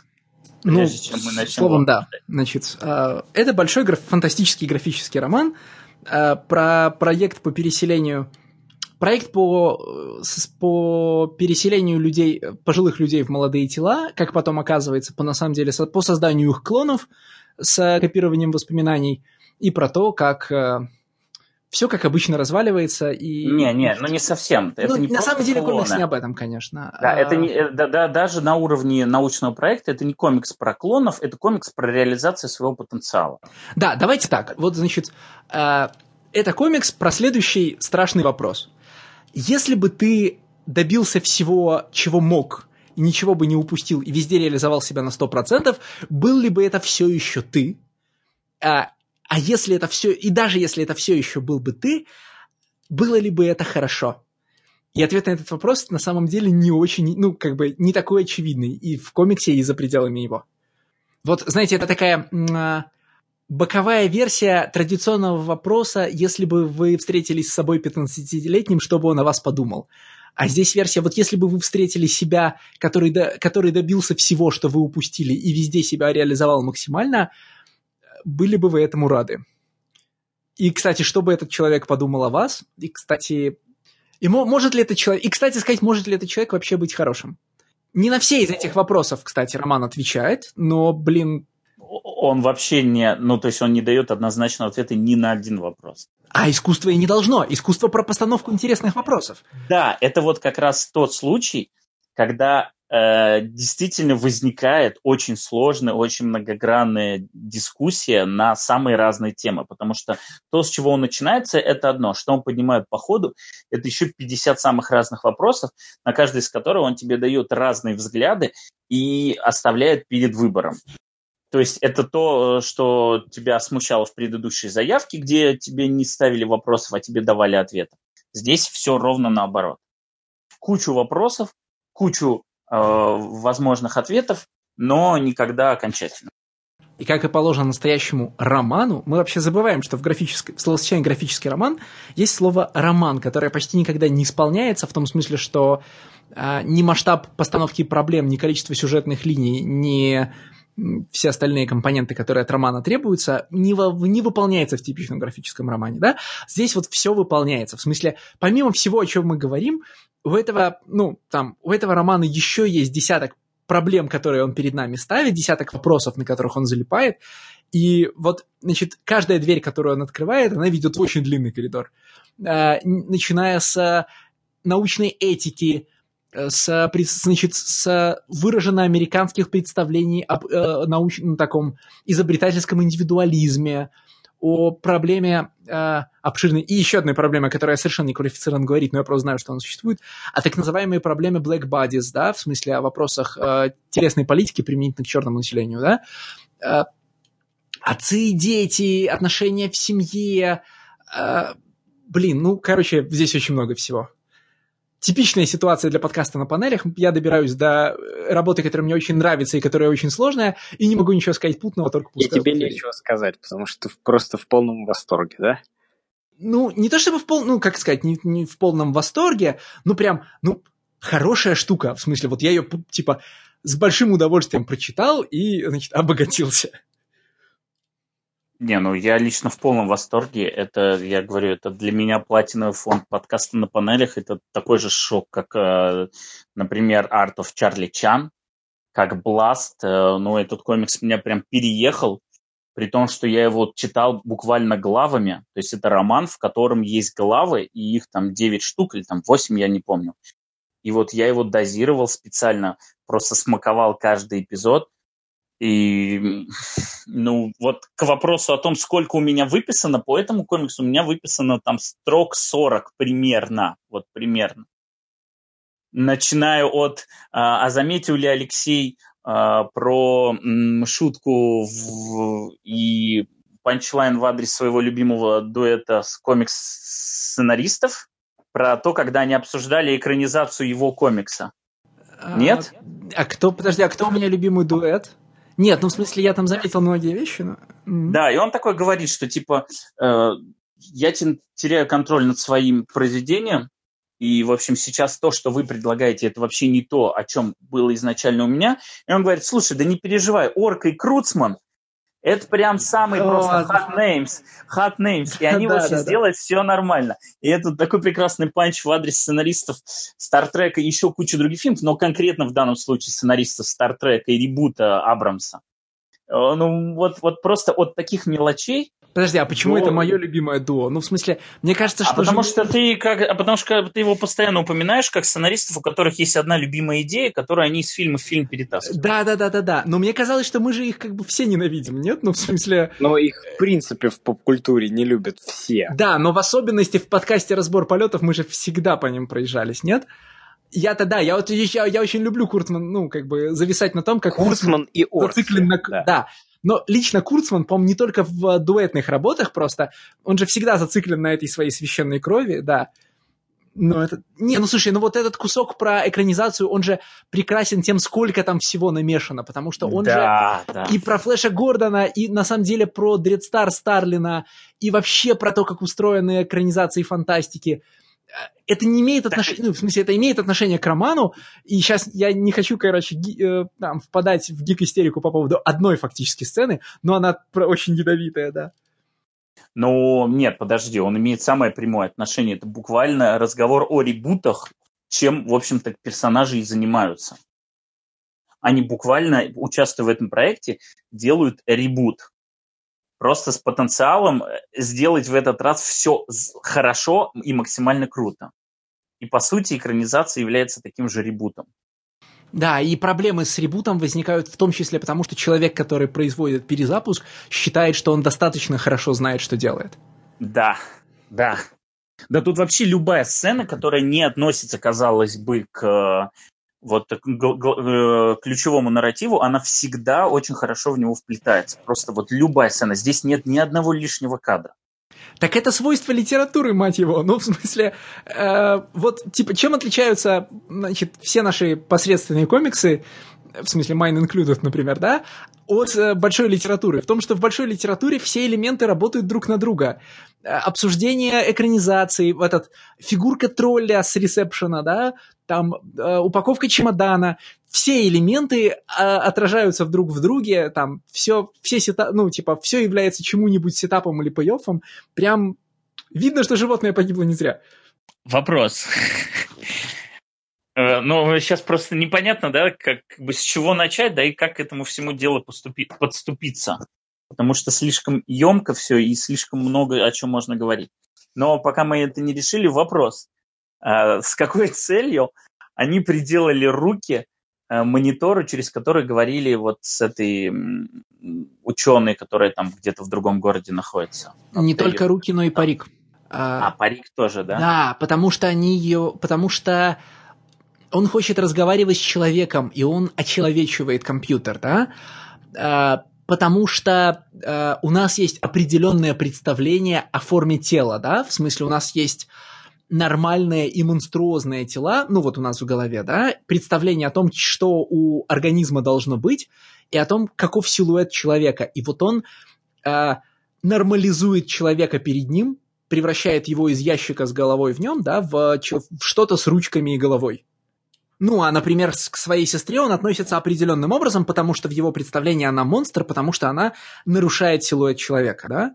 Вот, кстати, второй за сегодня комикс о том, что значит быть человеком и взаимодействовать с собственным телом. Ну, то есть вот Ультрон и Upgrade Soul.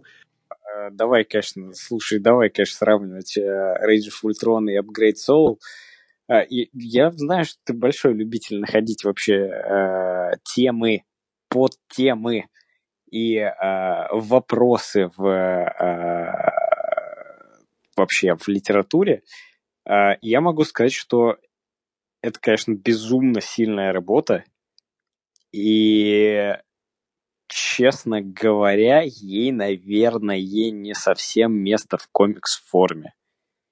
Потому что просто ее не будут, э, ну, скажем, серьезно воспринимать где-то в каких-то моментах.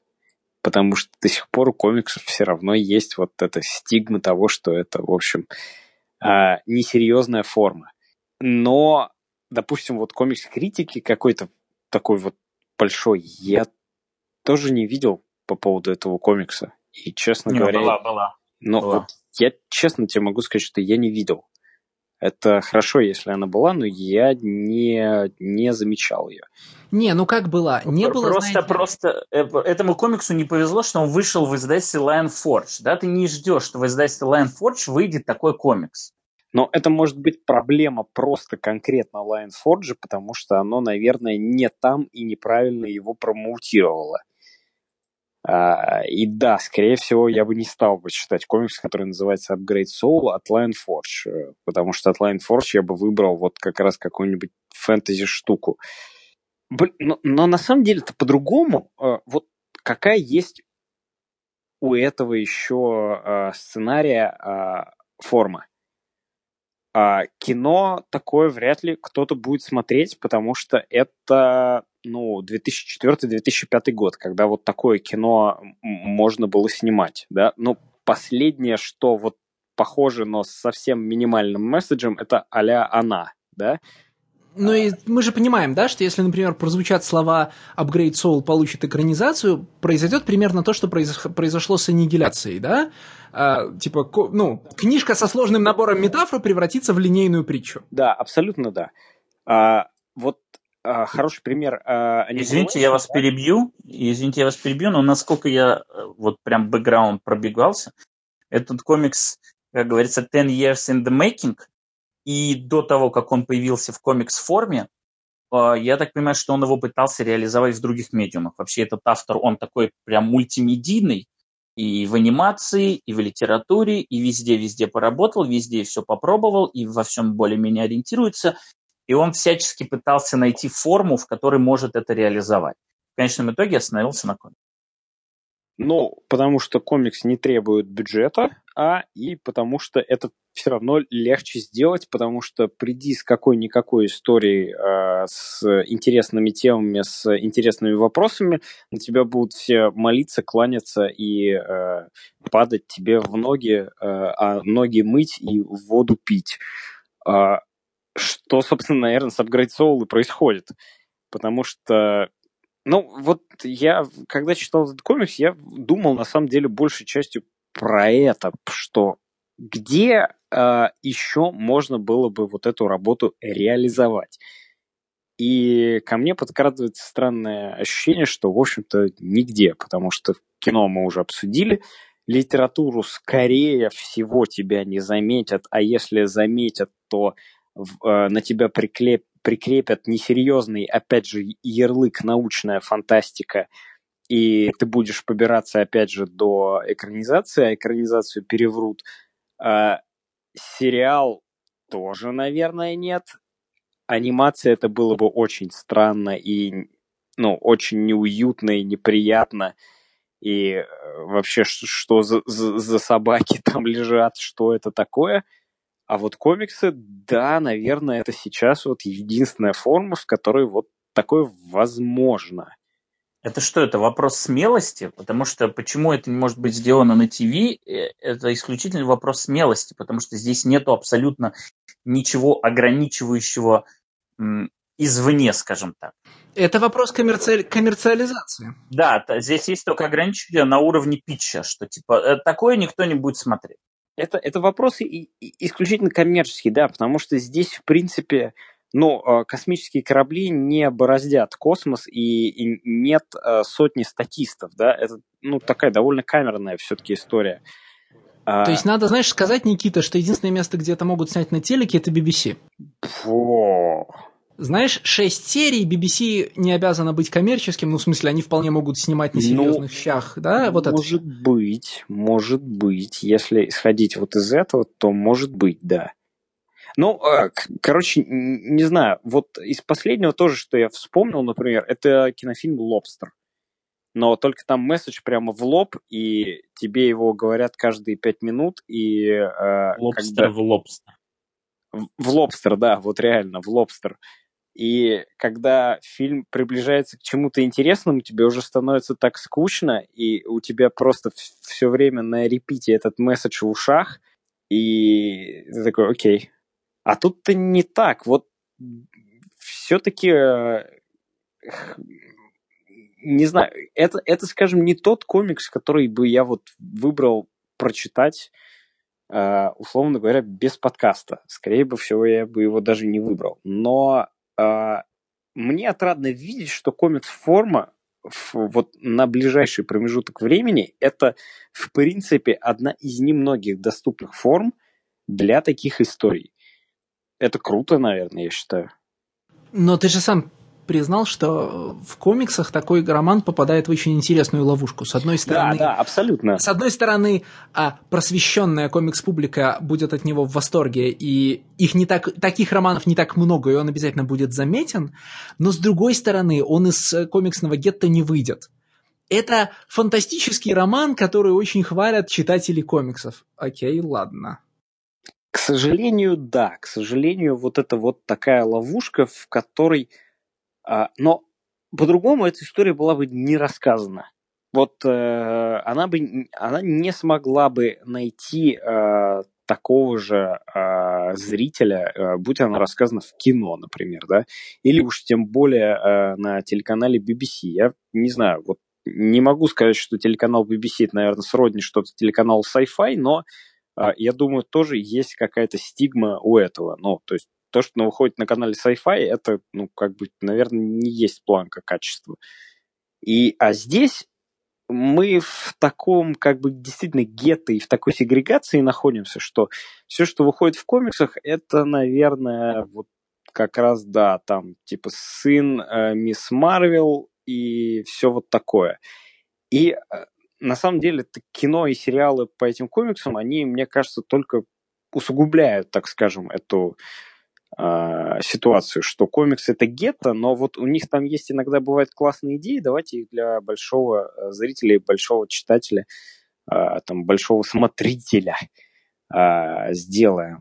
И вот такие вещи, как Upgrade Soul, они попадают действительно в интересную ловушку, когда в комиксах они становится, ну, там, событием действительно, чем-то невероятным, чем тем, что вот на что нужно молиться, и то, что переворачивает твою жизнь.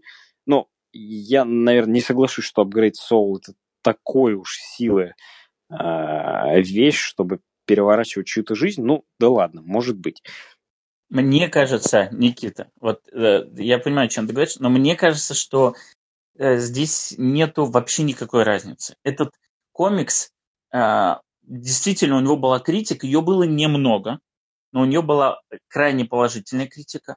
Но этот комикс в истории так и останется такой же нишей, каким бы он был бы, если бы вышел в кино. Вот если бы он вышел в кино, это была бы такая э, достаточно дешевая авторская научная фантастика, которая не требует особого бюджета, которая Э, рассказывает камерную историю, и которая по прошествии какого-то времени обрела бы культовый статус. Это, ну, я не знаю, это Донни Дарка. Но Донни Дарка знают больше гораздо людей. Просто потому, знает... что это кино. Да. Потому, Но нет, то... если прочего, потому что в кино есть а, сформировавшаяся традиция ныряния за скрытыми жемчужинами, вытаскивания культового кино на поверхность, и так или ну, типа, есть огромное количество людей, а, которые э, обращают наше ну, внимание современного зрителя на хорошее, но не, прими, ну, не примелькавшееся старое кино, да, постоянно кто-то выныривает и говорит, а вы знаете, какую крутую вещь сняли в 70 каком-то году. В комиксах такой традиции практически нет. Есть люди, которые ныряют за скрыт, знаете, там, а вот откройте там Avengers 218. Э, ныряют за continuity, опять же. Нет, иногда ныряют за, ну, там, за сложными хорошими находками, но в основном из-за того, что люди, которые влюбились в какого-то сценариста или художника, быстро проходят его библиографию назад, очень сложно, знаешь, там нырнуть и открыть какого-то замечательного человека. Ну, типа, можно нырнуть в поисках э, второстепенной маленькой истории там Алана Мура и сказать, ой, а он вот, значит, там в журнале Star Wars Comics сделал вот такую прекрасную вещь. Э, но очень мало в комиксах забытых авторов, за которыми можно нырять. А тогда как в кино запросто можно вынырнуть и сказать, вы знаете, тут в 70-е годы человек там снял две картины, а потом сторчался, эти картины вышли э, тиражом, да, ну, в смысле, вышли в двух кинотеатрах, но вот сейчас мы их перевыпустим в критерионовской коллекции, и вы умрете, да? В комиксах это так вопрос не работает. Вопрос количества. Это вопрос количества. Комиксов просто меньше, таких, которые, за которыми нужно нырять. И они все всегда проходят. Они, ну, этот комикс не пройдет мимо радара, понимаешь? Он в любом случае его кто-то заметит и достаточно быстро вот на свой максимальный радиус он распространится. Просто я думаю, что в конечном итоге, если мы возьмем количество людей, которые знакомы и любят Донни Дарка по отношению к вообще general public, вот именно в процентном соотношении, это будет аудитория не больше, чем в процентном соотношении люди, которые читают, точнее, не, не меньше, вот так, скорее всего, равна аудитории людей, которые читали Upgrade Soul, которые его любят по отношению к общему количеству читателей комиксов. Вот в процентном соотношении это будет одно и то же. Просто тех, кто смотрит кино, их в, в десятки, сотни раз больше, и там просто количество больше. Там нужно реально просеивать, и то нужно реально нырять. А в комиксах их немного.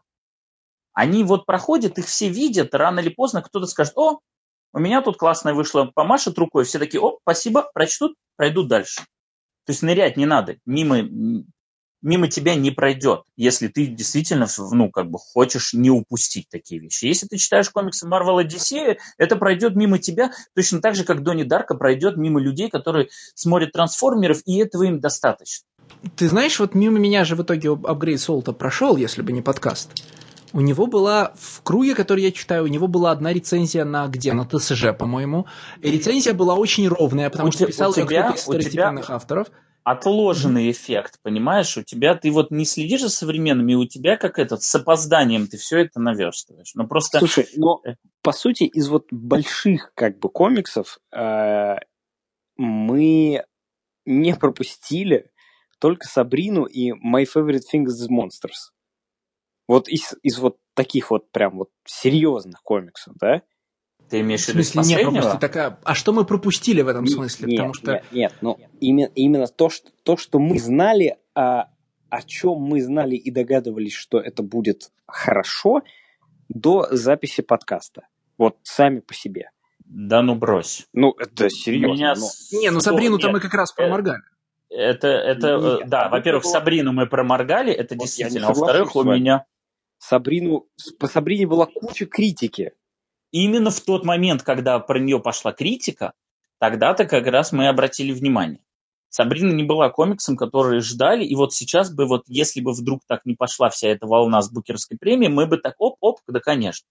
Просто к вопросу о том, пропустили нет, у меня огромный список комиксов, которые вот вышли и в которых я более-менее уверен, что там будет что-то интересное, просто я не все тащу в подкаст, условно, просто потому что мы ограничены там в количестве заявок, и хочется каждый раз по-разному, а не всегда э, тащить какие-то critical acclaimed вещи. Upgrade Soul у меня с лета стоял в очереди, реально. Вот если бы я э, тогда еще заглянул бы, прочитал 10 страниц, я бы его, конечно, с руками уже потащил бы в обсуждение. Ну, понятно, у тебя же есть еще второй поток, это статьи в лучшей рубрике, там вот это все. Я скорее говорю про то, что вот мой ограниченный способ следить за комикс-критикой, а, он вот привел к следующему. Понятно, что я обо всем отстаю, и как бы у меня все рецензии, например, скапливаются в покете, и я их читаю с отставанием на год-два, да? Э, просто потому, что я, значит, живу в медленном времени. Но вот на самом же деле на Upgrade Soul в мейнстримной комиксной прессе было полторы рецензии. Была рецензия, как я уже сказал, на ТЦЖ, которая была довольно абстрактная, и по ней, ну, короче, по ней я бы заметил и прочитал роман, просто вот не успел. А, а там были рецензии, ну, не было же рецензий на всяком там, на Бите, на Бюллетне, вот во всех этих э, страшных местах, где пишут о том, что, значит, Бэтмен им не угодил. Да, а, была, по-моему, рецензия, опять же, на Women Write About Comics, но они там, но они же всегда пишут такие очень короткие проходные рецензии, что как бы заметил молодец, не заметил уже проехали. И, по-моему, про Upgrade Soul не писал вот никто из этих новых модных изданий, да, ни, ни МНТ, ни Panel X Panel, ну, вот все эти чуваки, по-моему, про них не написали.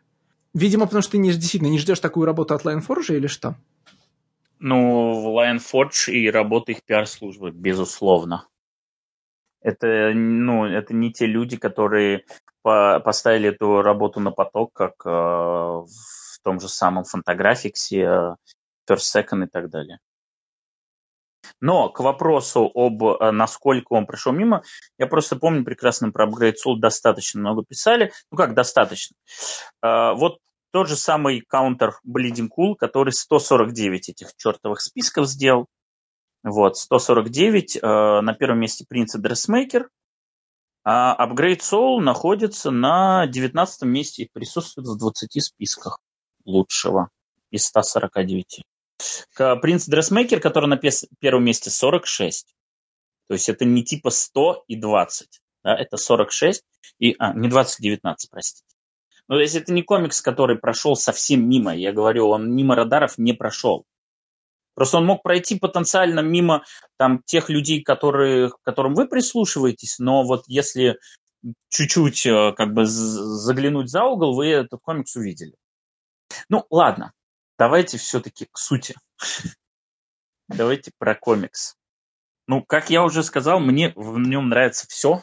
И э, раз уж мы затронули то, что он рассказан именно в комикс-форме, она здесь тоже по максимуму, ну как, не по максимуму, но здесь используются ее возможности.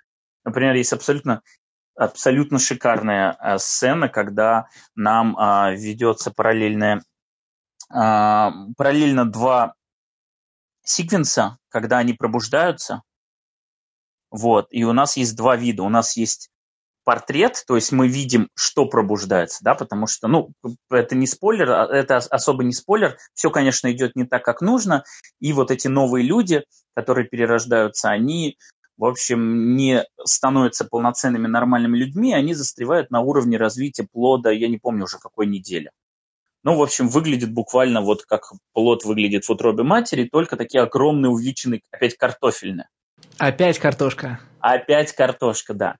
И у нас, соответственно, есть два параллельных визуальных ряда э, на странице. Сверху нам показывается, как они выглядят забинтованные, а снизу панель показывается вид от первого лица, что видят они. То есть сначала они видят полную темноту, и вот с каждой страницей им начинают спокойно пытаться объяснить, что их ждет, чтобы они не ужасались увиденного. И мы, в принципе, будучи так как у нас есть возможность видеть в портретном режиме их, у нас уже есть больше информации, мы уже, в принципе, понимаем, к чему стоит готовиться, но при этом мы видим, что видит главный герой, ну, те, кто пробуждается.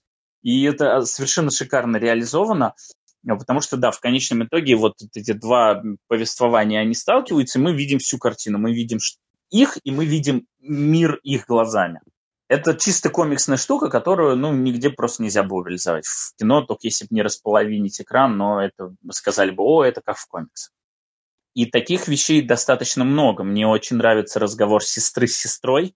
Вообще, то, насколько точечно и правильно сценарий работает на вот шок, даже не шок-моменте, а вот именно на вау-моменте, да, вот нам потихонечку рассказывают и впервые показывают сестру, притом всегда сначала ее, чтобы мы не видели, насколько она обезображена, всегда ее показывают сзади, то есть мы можем лишь очертаниями силуэта понять, что вот у нее там нет части головы, что у нее там одна нога слабо функционирует, там рука и так далее. Вот. И мы сначала на уровне силуэта. Потом с каждым разом нам дают все больше и больше очертаний, и в какой-то момент нам полностью это показывают и рассказывают, что с ней произошло.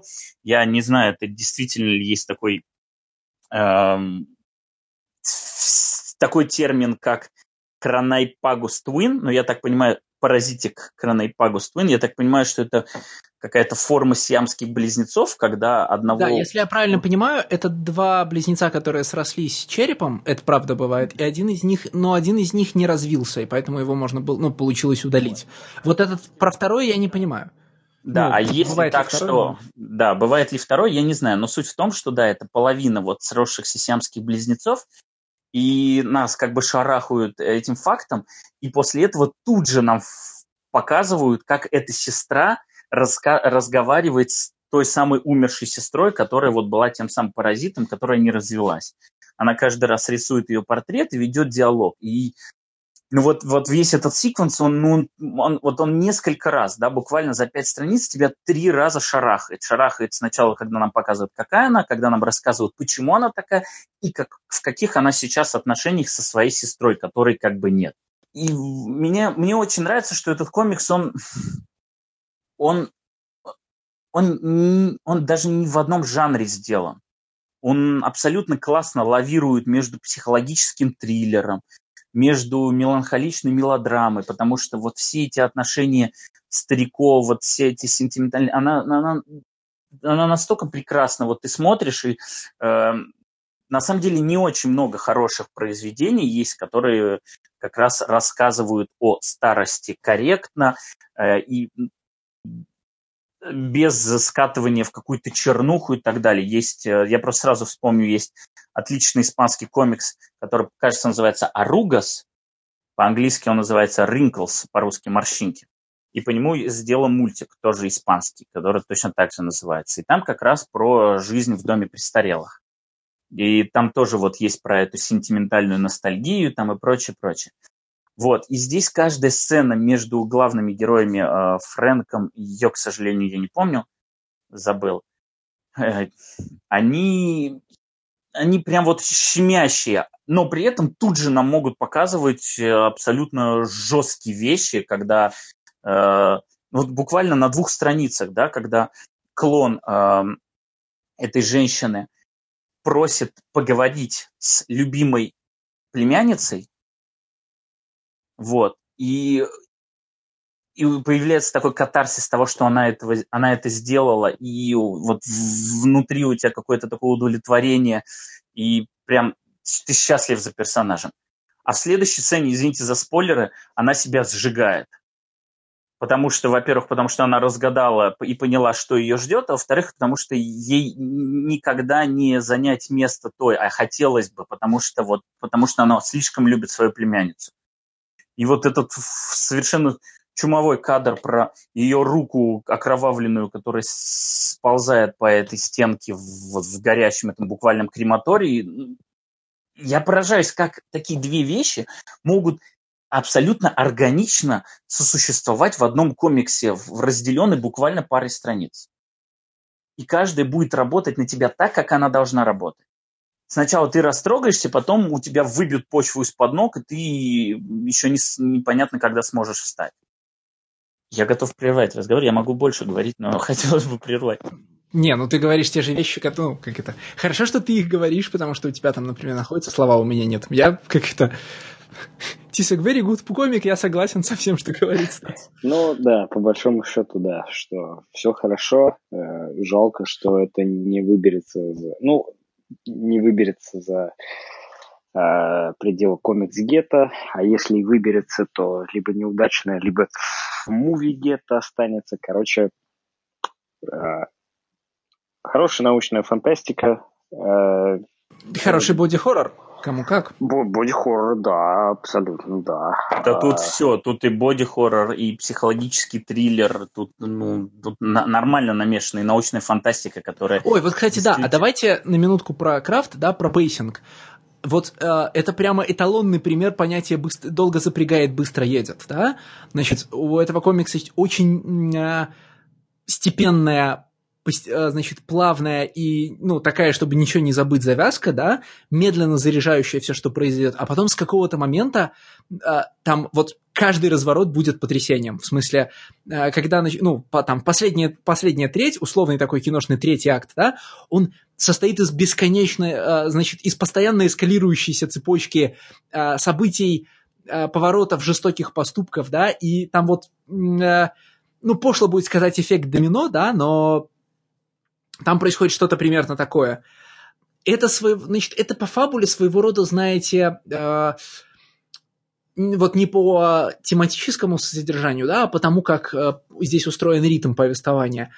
Это, блин, как бы сказать, ну, например, хайст, да, не знаю, вот сегодня вспоминали уже от части Фарго, есть такой прекрасный жанр, который дескриптивно описывается как люди с далеко идущими планами и плохим, и, и плохим контролем импульсов, да, а, где у вас половину сюжета расстав, значит, расставляется сложная ситуация, которая должна пойти так, как задумано, но в ней много движущихся элементов, а потом вас, значит, потом у вас вышибается из-под этого стола одна ножка, и все начинает, а, значит, и все начинает медленно и эффектно рушиться, так что не оторваться.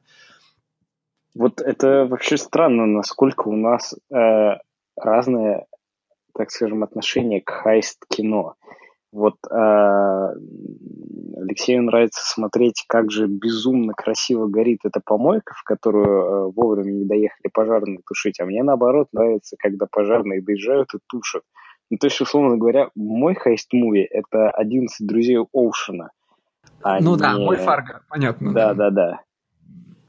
Не, ну это просто разные жанры, где вот в самом деле, ну, может быть, мне следовало сказать, знаешь, не хайст-фильмы, а там, скажем, ну, тоже некорректно сравнивать Upgrade Soul с ранними Коинами, да? Но ну, напоминает. Фарго это не совсем вот именно хайст кино все-таки. Ну, э, просто кровь. А, a Simple Plan, да? Ну, в смысле... Ну, да. Короче, а, помимо того, что это э, роман с большими темами и сложными отношениями героев, и там сложным психологизмом, это еще и роман с очень, ну, там, с очень крепкой фабулой.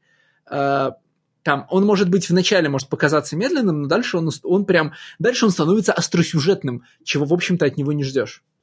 Да, там поворотов в комиксе просто какое-то гигантское количество, и ты даже не понимаешь, откуда они могут взяться. То есть вот если ты вначале тебе скажешь, что в этом комиксе будет дюжина поворотов, и ты будешь читать, и вроде как все понятно. И вроде как все нормально, но каждый раз вбрасывается какой-то твист, который с одной стороны тебе может показаться дешевым, а с другой стороны он тебе дает новый пласт рассуждения обо всем этом. И плюс новый вот э, уровень вот этого выброса адреналина. Потому что, например, когда рассказывают о том, что э, вот это вот э, близнец, да, калеченная, что она, оказывается, является биологической матерью э, второго клона, в который в нее влюбляется, ты начинаешь понимать, что, в общем, на другом уровне, да, все, все их отношения, они приобретают совсем другой оттенок. И ты такой, what the fuck? И, но при этом, опять же, тебе начинают задавать неудобные вопросы, на которые ты должен сам для себя как-то найти ответ. И вот таких вещей здесь, ну, очень много, и я считаю, что они все работают. Я могу принять позицию, я могу представить, что человек посмотрит, подумает, господи, ну что типа за за Санта-Барбара пошла, да, что за трэш, потому что вот, вот, вот это, ну вот это зачем? Ну вот уже достаточно было, ну, ну куда вы еще налепили-то, а? Ну уже же, уже же все. Но на меня каждый вот такой поворот, он работал абсолютно прекрасно. И э, когда внезапно, главное, э, соответственно, эта сестра внезапно начинает брать жизнь в свои руки, как ей все советовали, как вот, вот оно мое сейчас. И когда она начинает трясти его и говорить, что хватит вести себя как ребенок, а я типа I'm grown woman, хотя ее эмоциональный интеллект находится на уровне подростка, вот, вот на стольких этих вещах, на стольких контрастах это все играет. Ну, я в полном восторге. И плюс хлесткие вот эти фразы, которые я даже для себя парочку выписал, мне очень нравится. Absurd arrogance of those who take pride in their normalcy.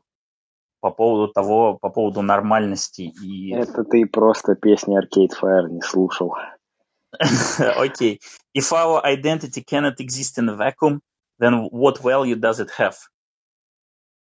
Ну, понятно, это, что это все вот вырвано это... из контекста. Это Нет, вот эта вторая фраза, она же на самом деле, ну, это так вот, сидеть и думать. Я понимаю, что я, типа, тоже человек с очень несложным эмоциональным интеллектом, и я, значит, э, могу долго сидеть и думать над такого рода вещами. Но прямо это же, ну, э, ну, в смысле, это же все лож... Ну, подожди. Да, да, да. Нет, так оно все, к, к роману-то, все... конечно, хорошо ложится, оно еще и к жизни хорошо ложится, да? Ну, понимаешь, э, вот там вопросы телесности и идентичности. В плане... Э, ну, большой темой Upgrade Soul, да, является то, что к тебе, когда кто-то относится к тебе, он относится не, так, не к тому, что ты видишь изнутри, а к сознанию, значит, в таком, э, ну, я не знаю, кто как визуализирует, к сознанию в таком шарике в черепе, да, которое смотрит наружу, значит, из глазниц, а он относится к телу, по которому, ну, в котором твое сознание как бы разлито, да, и отношение другого человека к тебе нельзя отклеить никогда от его отношения к твоей телесности. И не то, что не только первое впечатление, да, но любое впечатление. Невозможно отвязаться от того, насколько ты нормально или ненормально выглядишь, да, насколько ты чудовищен. Э, выглядишь ли ты как ну, как маленький взрослый или старый человек, да? Вот смотри, она же, э, вот, сестра ученого, она-то взрослая женщина, но, но наряжают ее как девочку, да, и обращаются с ней как с ребенком. Э, и происходит это не потому, что она, там, скажем, в интеллектуальном смысле ребенок, ничего подобного, а потому что э, ее инвалидность делает ее беспомощной как ребенка, и это сразу, ну, и это сразу переносит отношение к ее телу на отношение к ее сознанию, да? Ну, да, но у нее... Ну, потому что, типа, человек, которому ты должен помогать ходить, помогать там справляться с волосами и делать еще какие-то вещи, воспринимается тобой как ребенок, независимо от того, что он заявляет о себе. И это, кстати, да, ну, она но же... тут нужно понимать, что она не может быть, она не может далеко уйти от этого восприятия, потому что, черт возьми, она заперта и лишена хоть какого-то социума.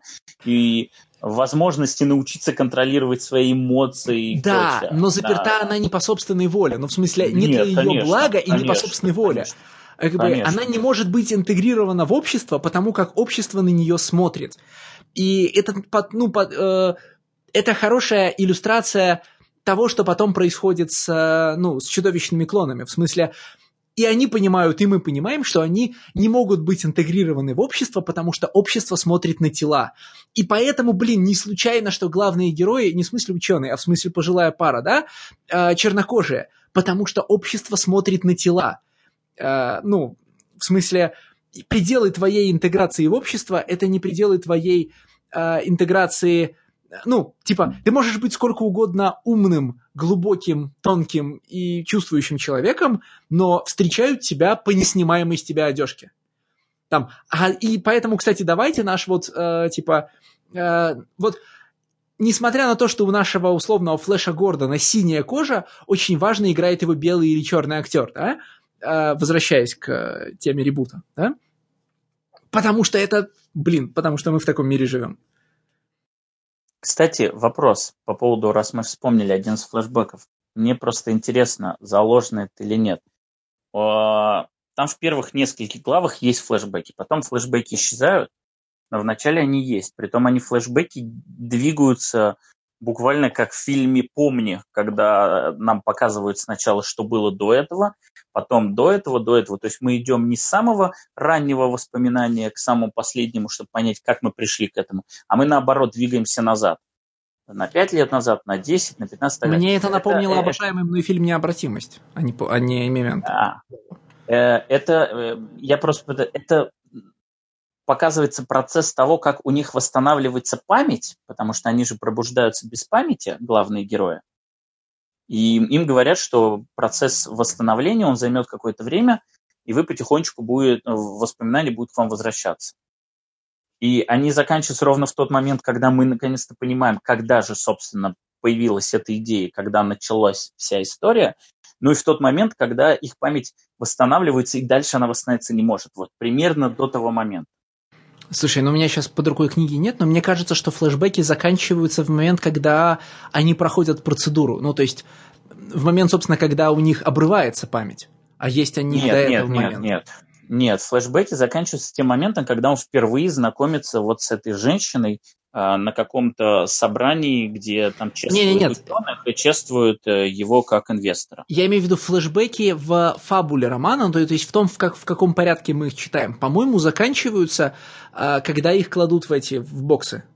Не, не, нет, нет, после. Нет, они там после. дальше есть да, еще? да нет, их, их, их Ну- в бокс кладут уже во второй главе, а флешбеки типа на четвертой, на пятой А, окей, тогда твоя версия, ну, тогда твоя версия То есть- то есть там правильно, даже- да. Да, даже в первом нету, в принципе, флешбека, по-моему. По- В первом там, в общем, все начинается с того, как э, они запускают крысу Констанцию и просят, чтобы она стала подопытным животным. Ну, в общем, сразу телеграфируют, что, что их ждет впереди. Но смотри, э- эти же флешбеки еще сами по себе тематически организованы. Конечно. В смысле, они же, ну, я не готов, то есть, э, в смысле, я, мне хочется согласиться с твоей версией о том, как они расположены фабульно, но они же при этом еще и...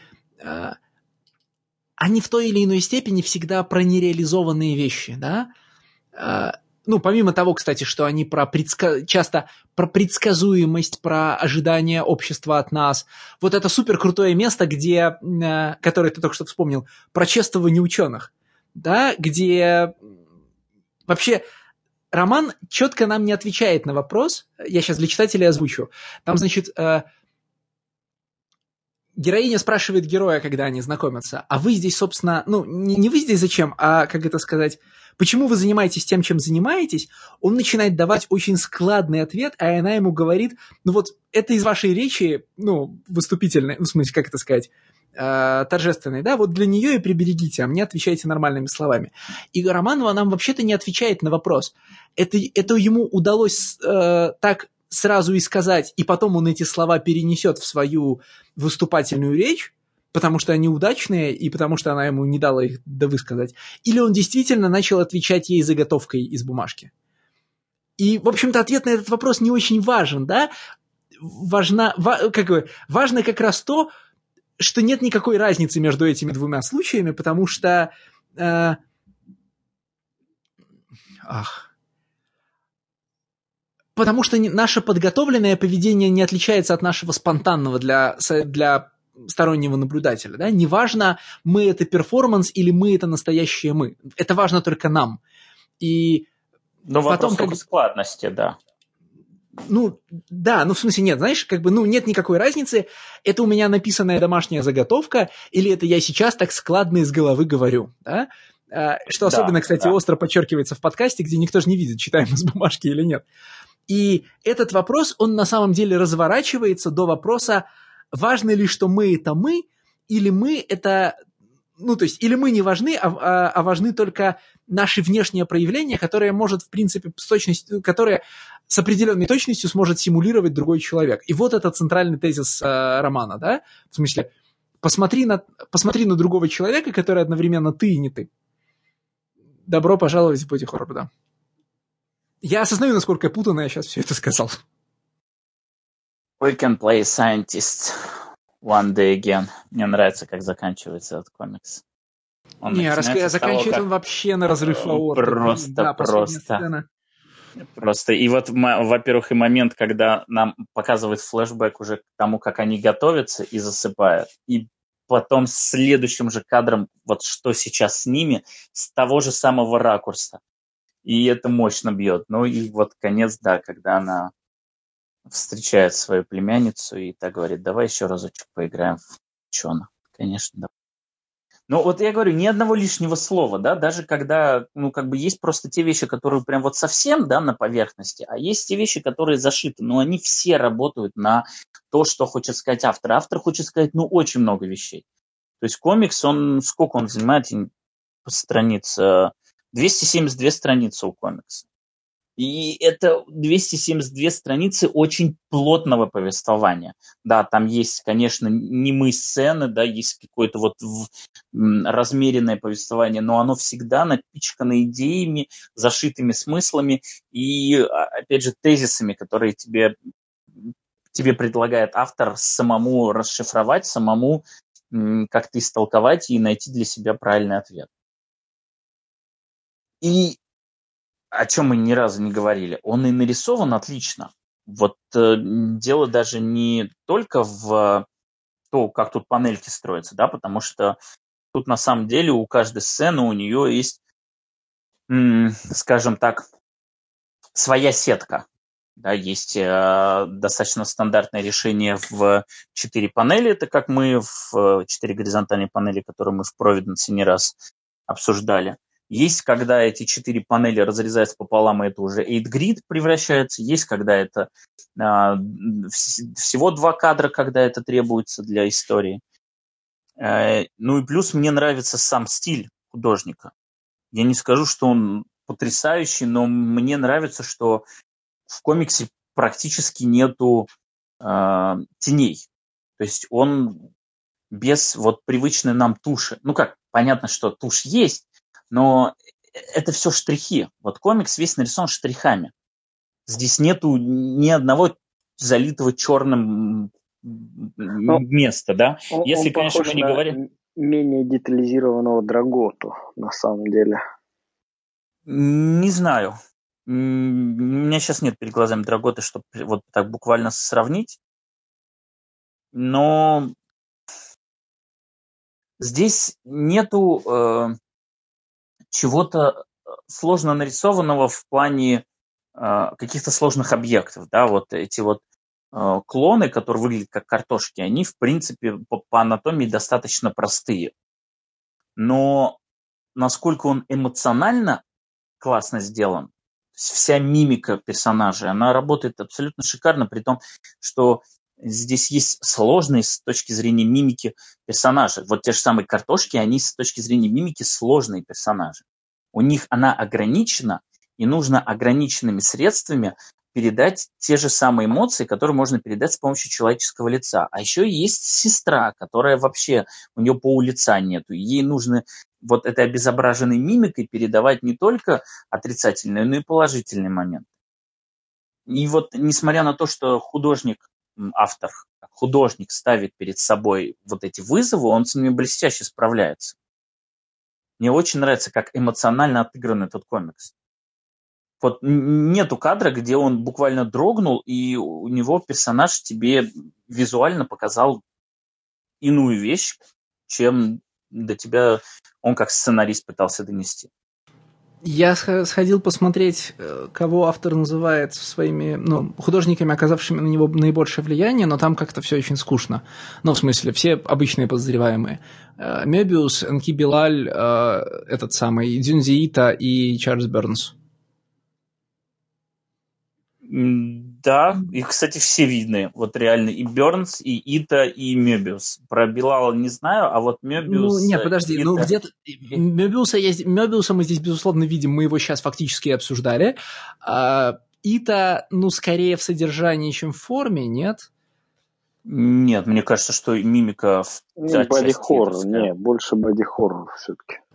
Не, ну смотри, боди-хоррор — это содержание. Э, основа рисунка Дюндиита как техника, да, это его, как бы сказать, э, effortlessly creepy, да, я вот не знаю, как по-русски сказать. Э, есть же, как это, чтобы понять, что Дзюндиита делает как художник, нужно взять его не хоррор-работу про его отношения с домашним котом и посмотреть, насколько, значит, насколько космическим ужасом а, объята каждая страница рисун... смешных рисунков про кота. Но вот я как бы в Бернс, Бернс, вот в Бернсе я здесь не уверен, честно говоря. Ну почему? Лица тех же картошек. Это чистейший Бернс. Как у него этот комикс есть ранее на Fantagraphics Baby. Это так он называется. Он даже в персонажа похож. Не, мне кажется, что от Бернса здесь достаточно много. Но вот в плане того, как строится панель, в плане повествования, оно прям такое... Э, ну, то есть Давайте... до, достаточно строгое, строгое и без э, э, умышленного усложнения нарратива. Давайте ну, и, кстати, картофель закругляться. Ну и, кстати, знаете, что его купили для кино? И вы даже не удивитесь, значит, э, купил его для, купил его для кино Aperture Entertainment. Ну, то есть, э, те же чуваки, которые купили, например, My Friend Danmer. А... Ну, понятно, короче. Будет Да. фестивальным кино, будет фестивальным кино. Ну, выйти может Которая- что угодно, потому что апертура это такие чуваки, которые э, рискуют, а, ты, да? а ты вообще смотрел вот My Friend Dahmer вообще как? В кино? Нет, в кино еще не смотрел. Ну, просто я хотел сказать, что если что, апертура выпустила и фильм «Последний охотник на ведьм» с Вином Дизелем, так что это еще не гарантия. Но это прям, ну, короче, это чуваки, которые активно покупают странные пропертис и с ними рискуют. Поэтому получиться может что угодно. Ну, я не уверен, что фильм «My Friend Dahmer» даст мне что-то относительно графического романа. То есть я его, конечно, как комплетист и фанат темы посмотрю, но я не думаю, что это хорошо экранизируемый комикс. Я не Ну, думаю, на, что на, на е- этой ноте можно и... Ну, в общем, да, мы как бы на свой материал-то наговорили. А, ну, давайте, как обычно, в конце у меня все очевидно. Upgrade Soul у меня в топ-3, в топ-5 всех обсуждаемых комиксов этого подкаста, извините. Ну, с Никитой тоже все очевидно. Нет, мне не очевидно. Алексей, я предоставлю тебе сначала. Не, я что, я согласен с Арамисом. Мне тоже больше всего понравился Upgrade Soul из этих комиксов. Слушай, ну, конечно, ради шутки можно быть, э, побыть вечным контрарианом и опять предложить... Ну, нельзя быть таким предсказуемым. нет. Да, но, Нельзя слушай, ну, э, я, ну, я отвечу следующим образом. На меня Upgrade Soul не произвел такого впечатления, как на Стаса, и не затронул так сильно струны моей души, но это, безусловно, сильная работа. Я не могу ее назвать лучшей э, из тех вот сильных работ, что мы в подкасте читали. Я не могу сказать, что она останется там со мной навеки и все такое, но это, безусловно, сильная работа и, безусловно, э, ну, не важная работа, но, так скажем, желательная к прочтению. Не, ну из сегодняшних-то, из сегодняшних-то... Из сегодняшних, ну, конечно. Конечно, она как бы... Ну, желательно ее прочитать, нежели чем Rage of Ultron. Если это первый комикс, который вы взяли в руки, читайте лучше его, а не Рейдж Ну, вот с этим бы тезисом я поспорил бы. А, ну тут, конечно, лучше Алистер и Адольф. да? Нет, ну, кстати, на самом деле, вот из первых комиксов да, лучше Дрессмейкер реально советовать, потому что это вот, ну, мы Не, говорили. смотря в каком возрасте. Подожди, в каком Ну да, возрасте? да, да, да. Я девятилетнему ребенку Upgrade Soul никогда в жизни не подсуну, и э, 12-летнему даже и страшненько. Ладно. Ладно, на этом мы прощаемся с вами. Снова услышимся через две недели с, кажется, не специальным на этот раз выпуском подкаста на панелях. Всем пока. Всем пока.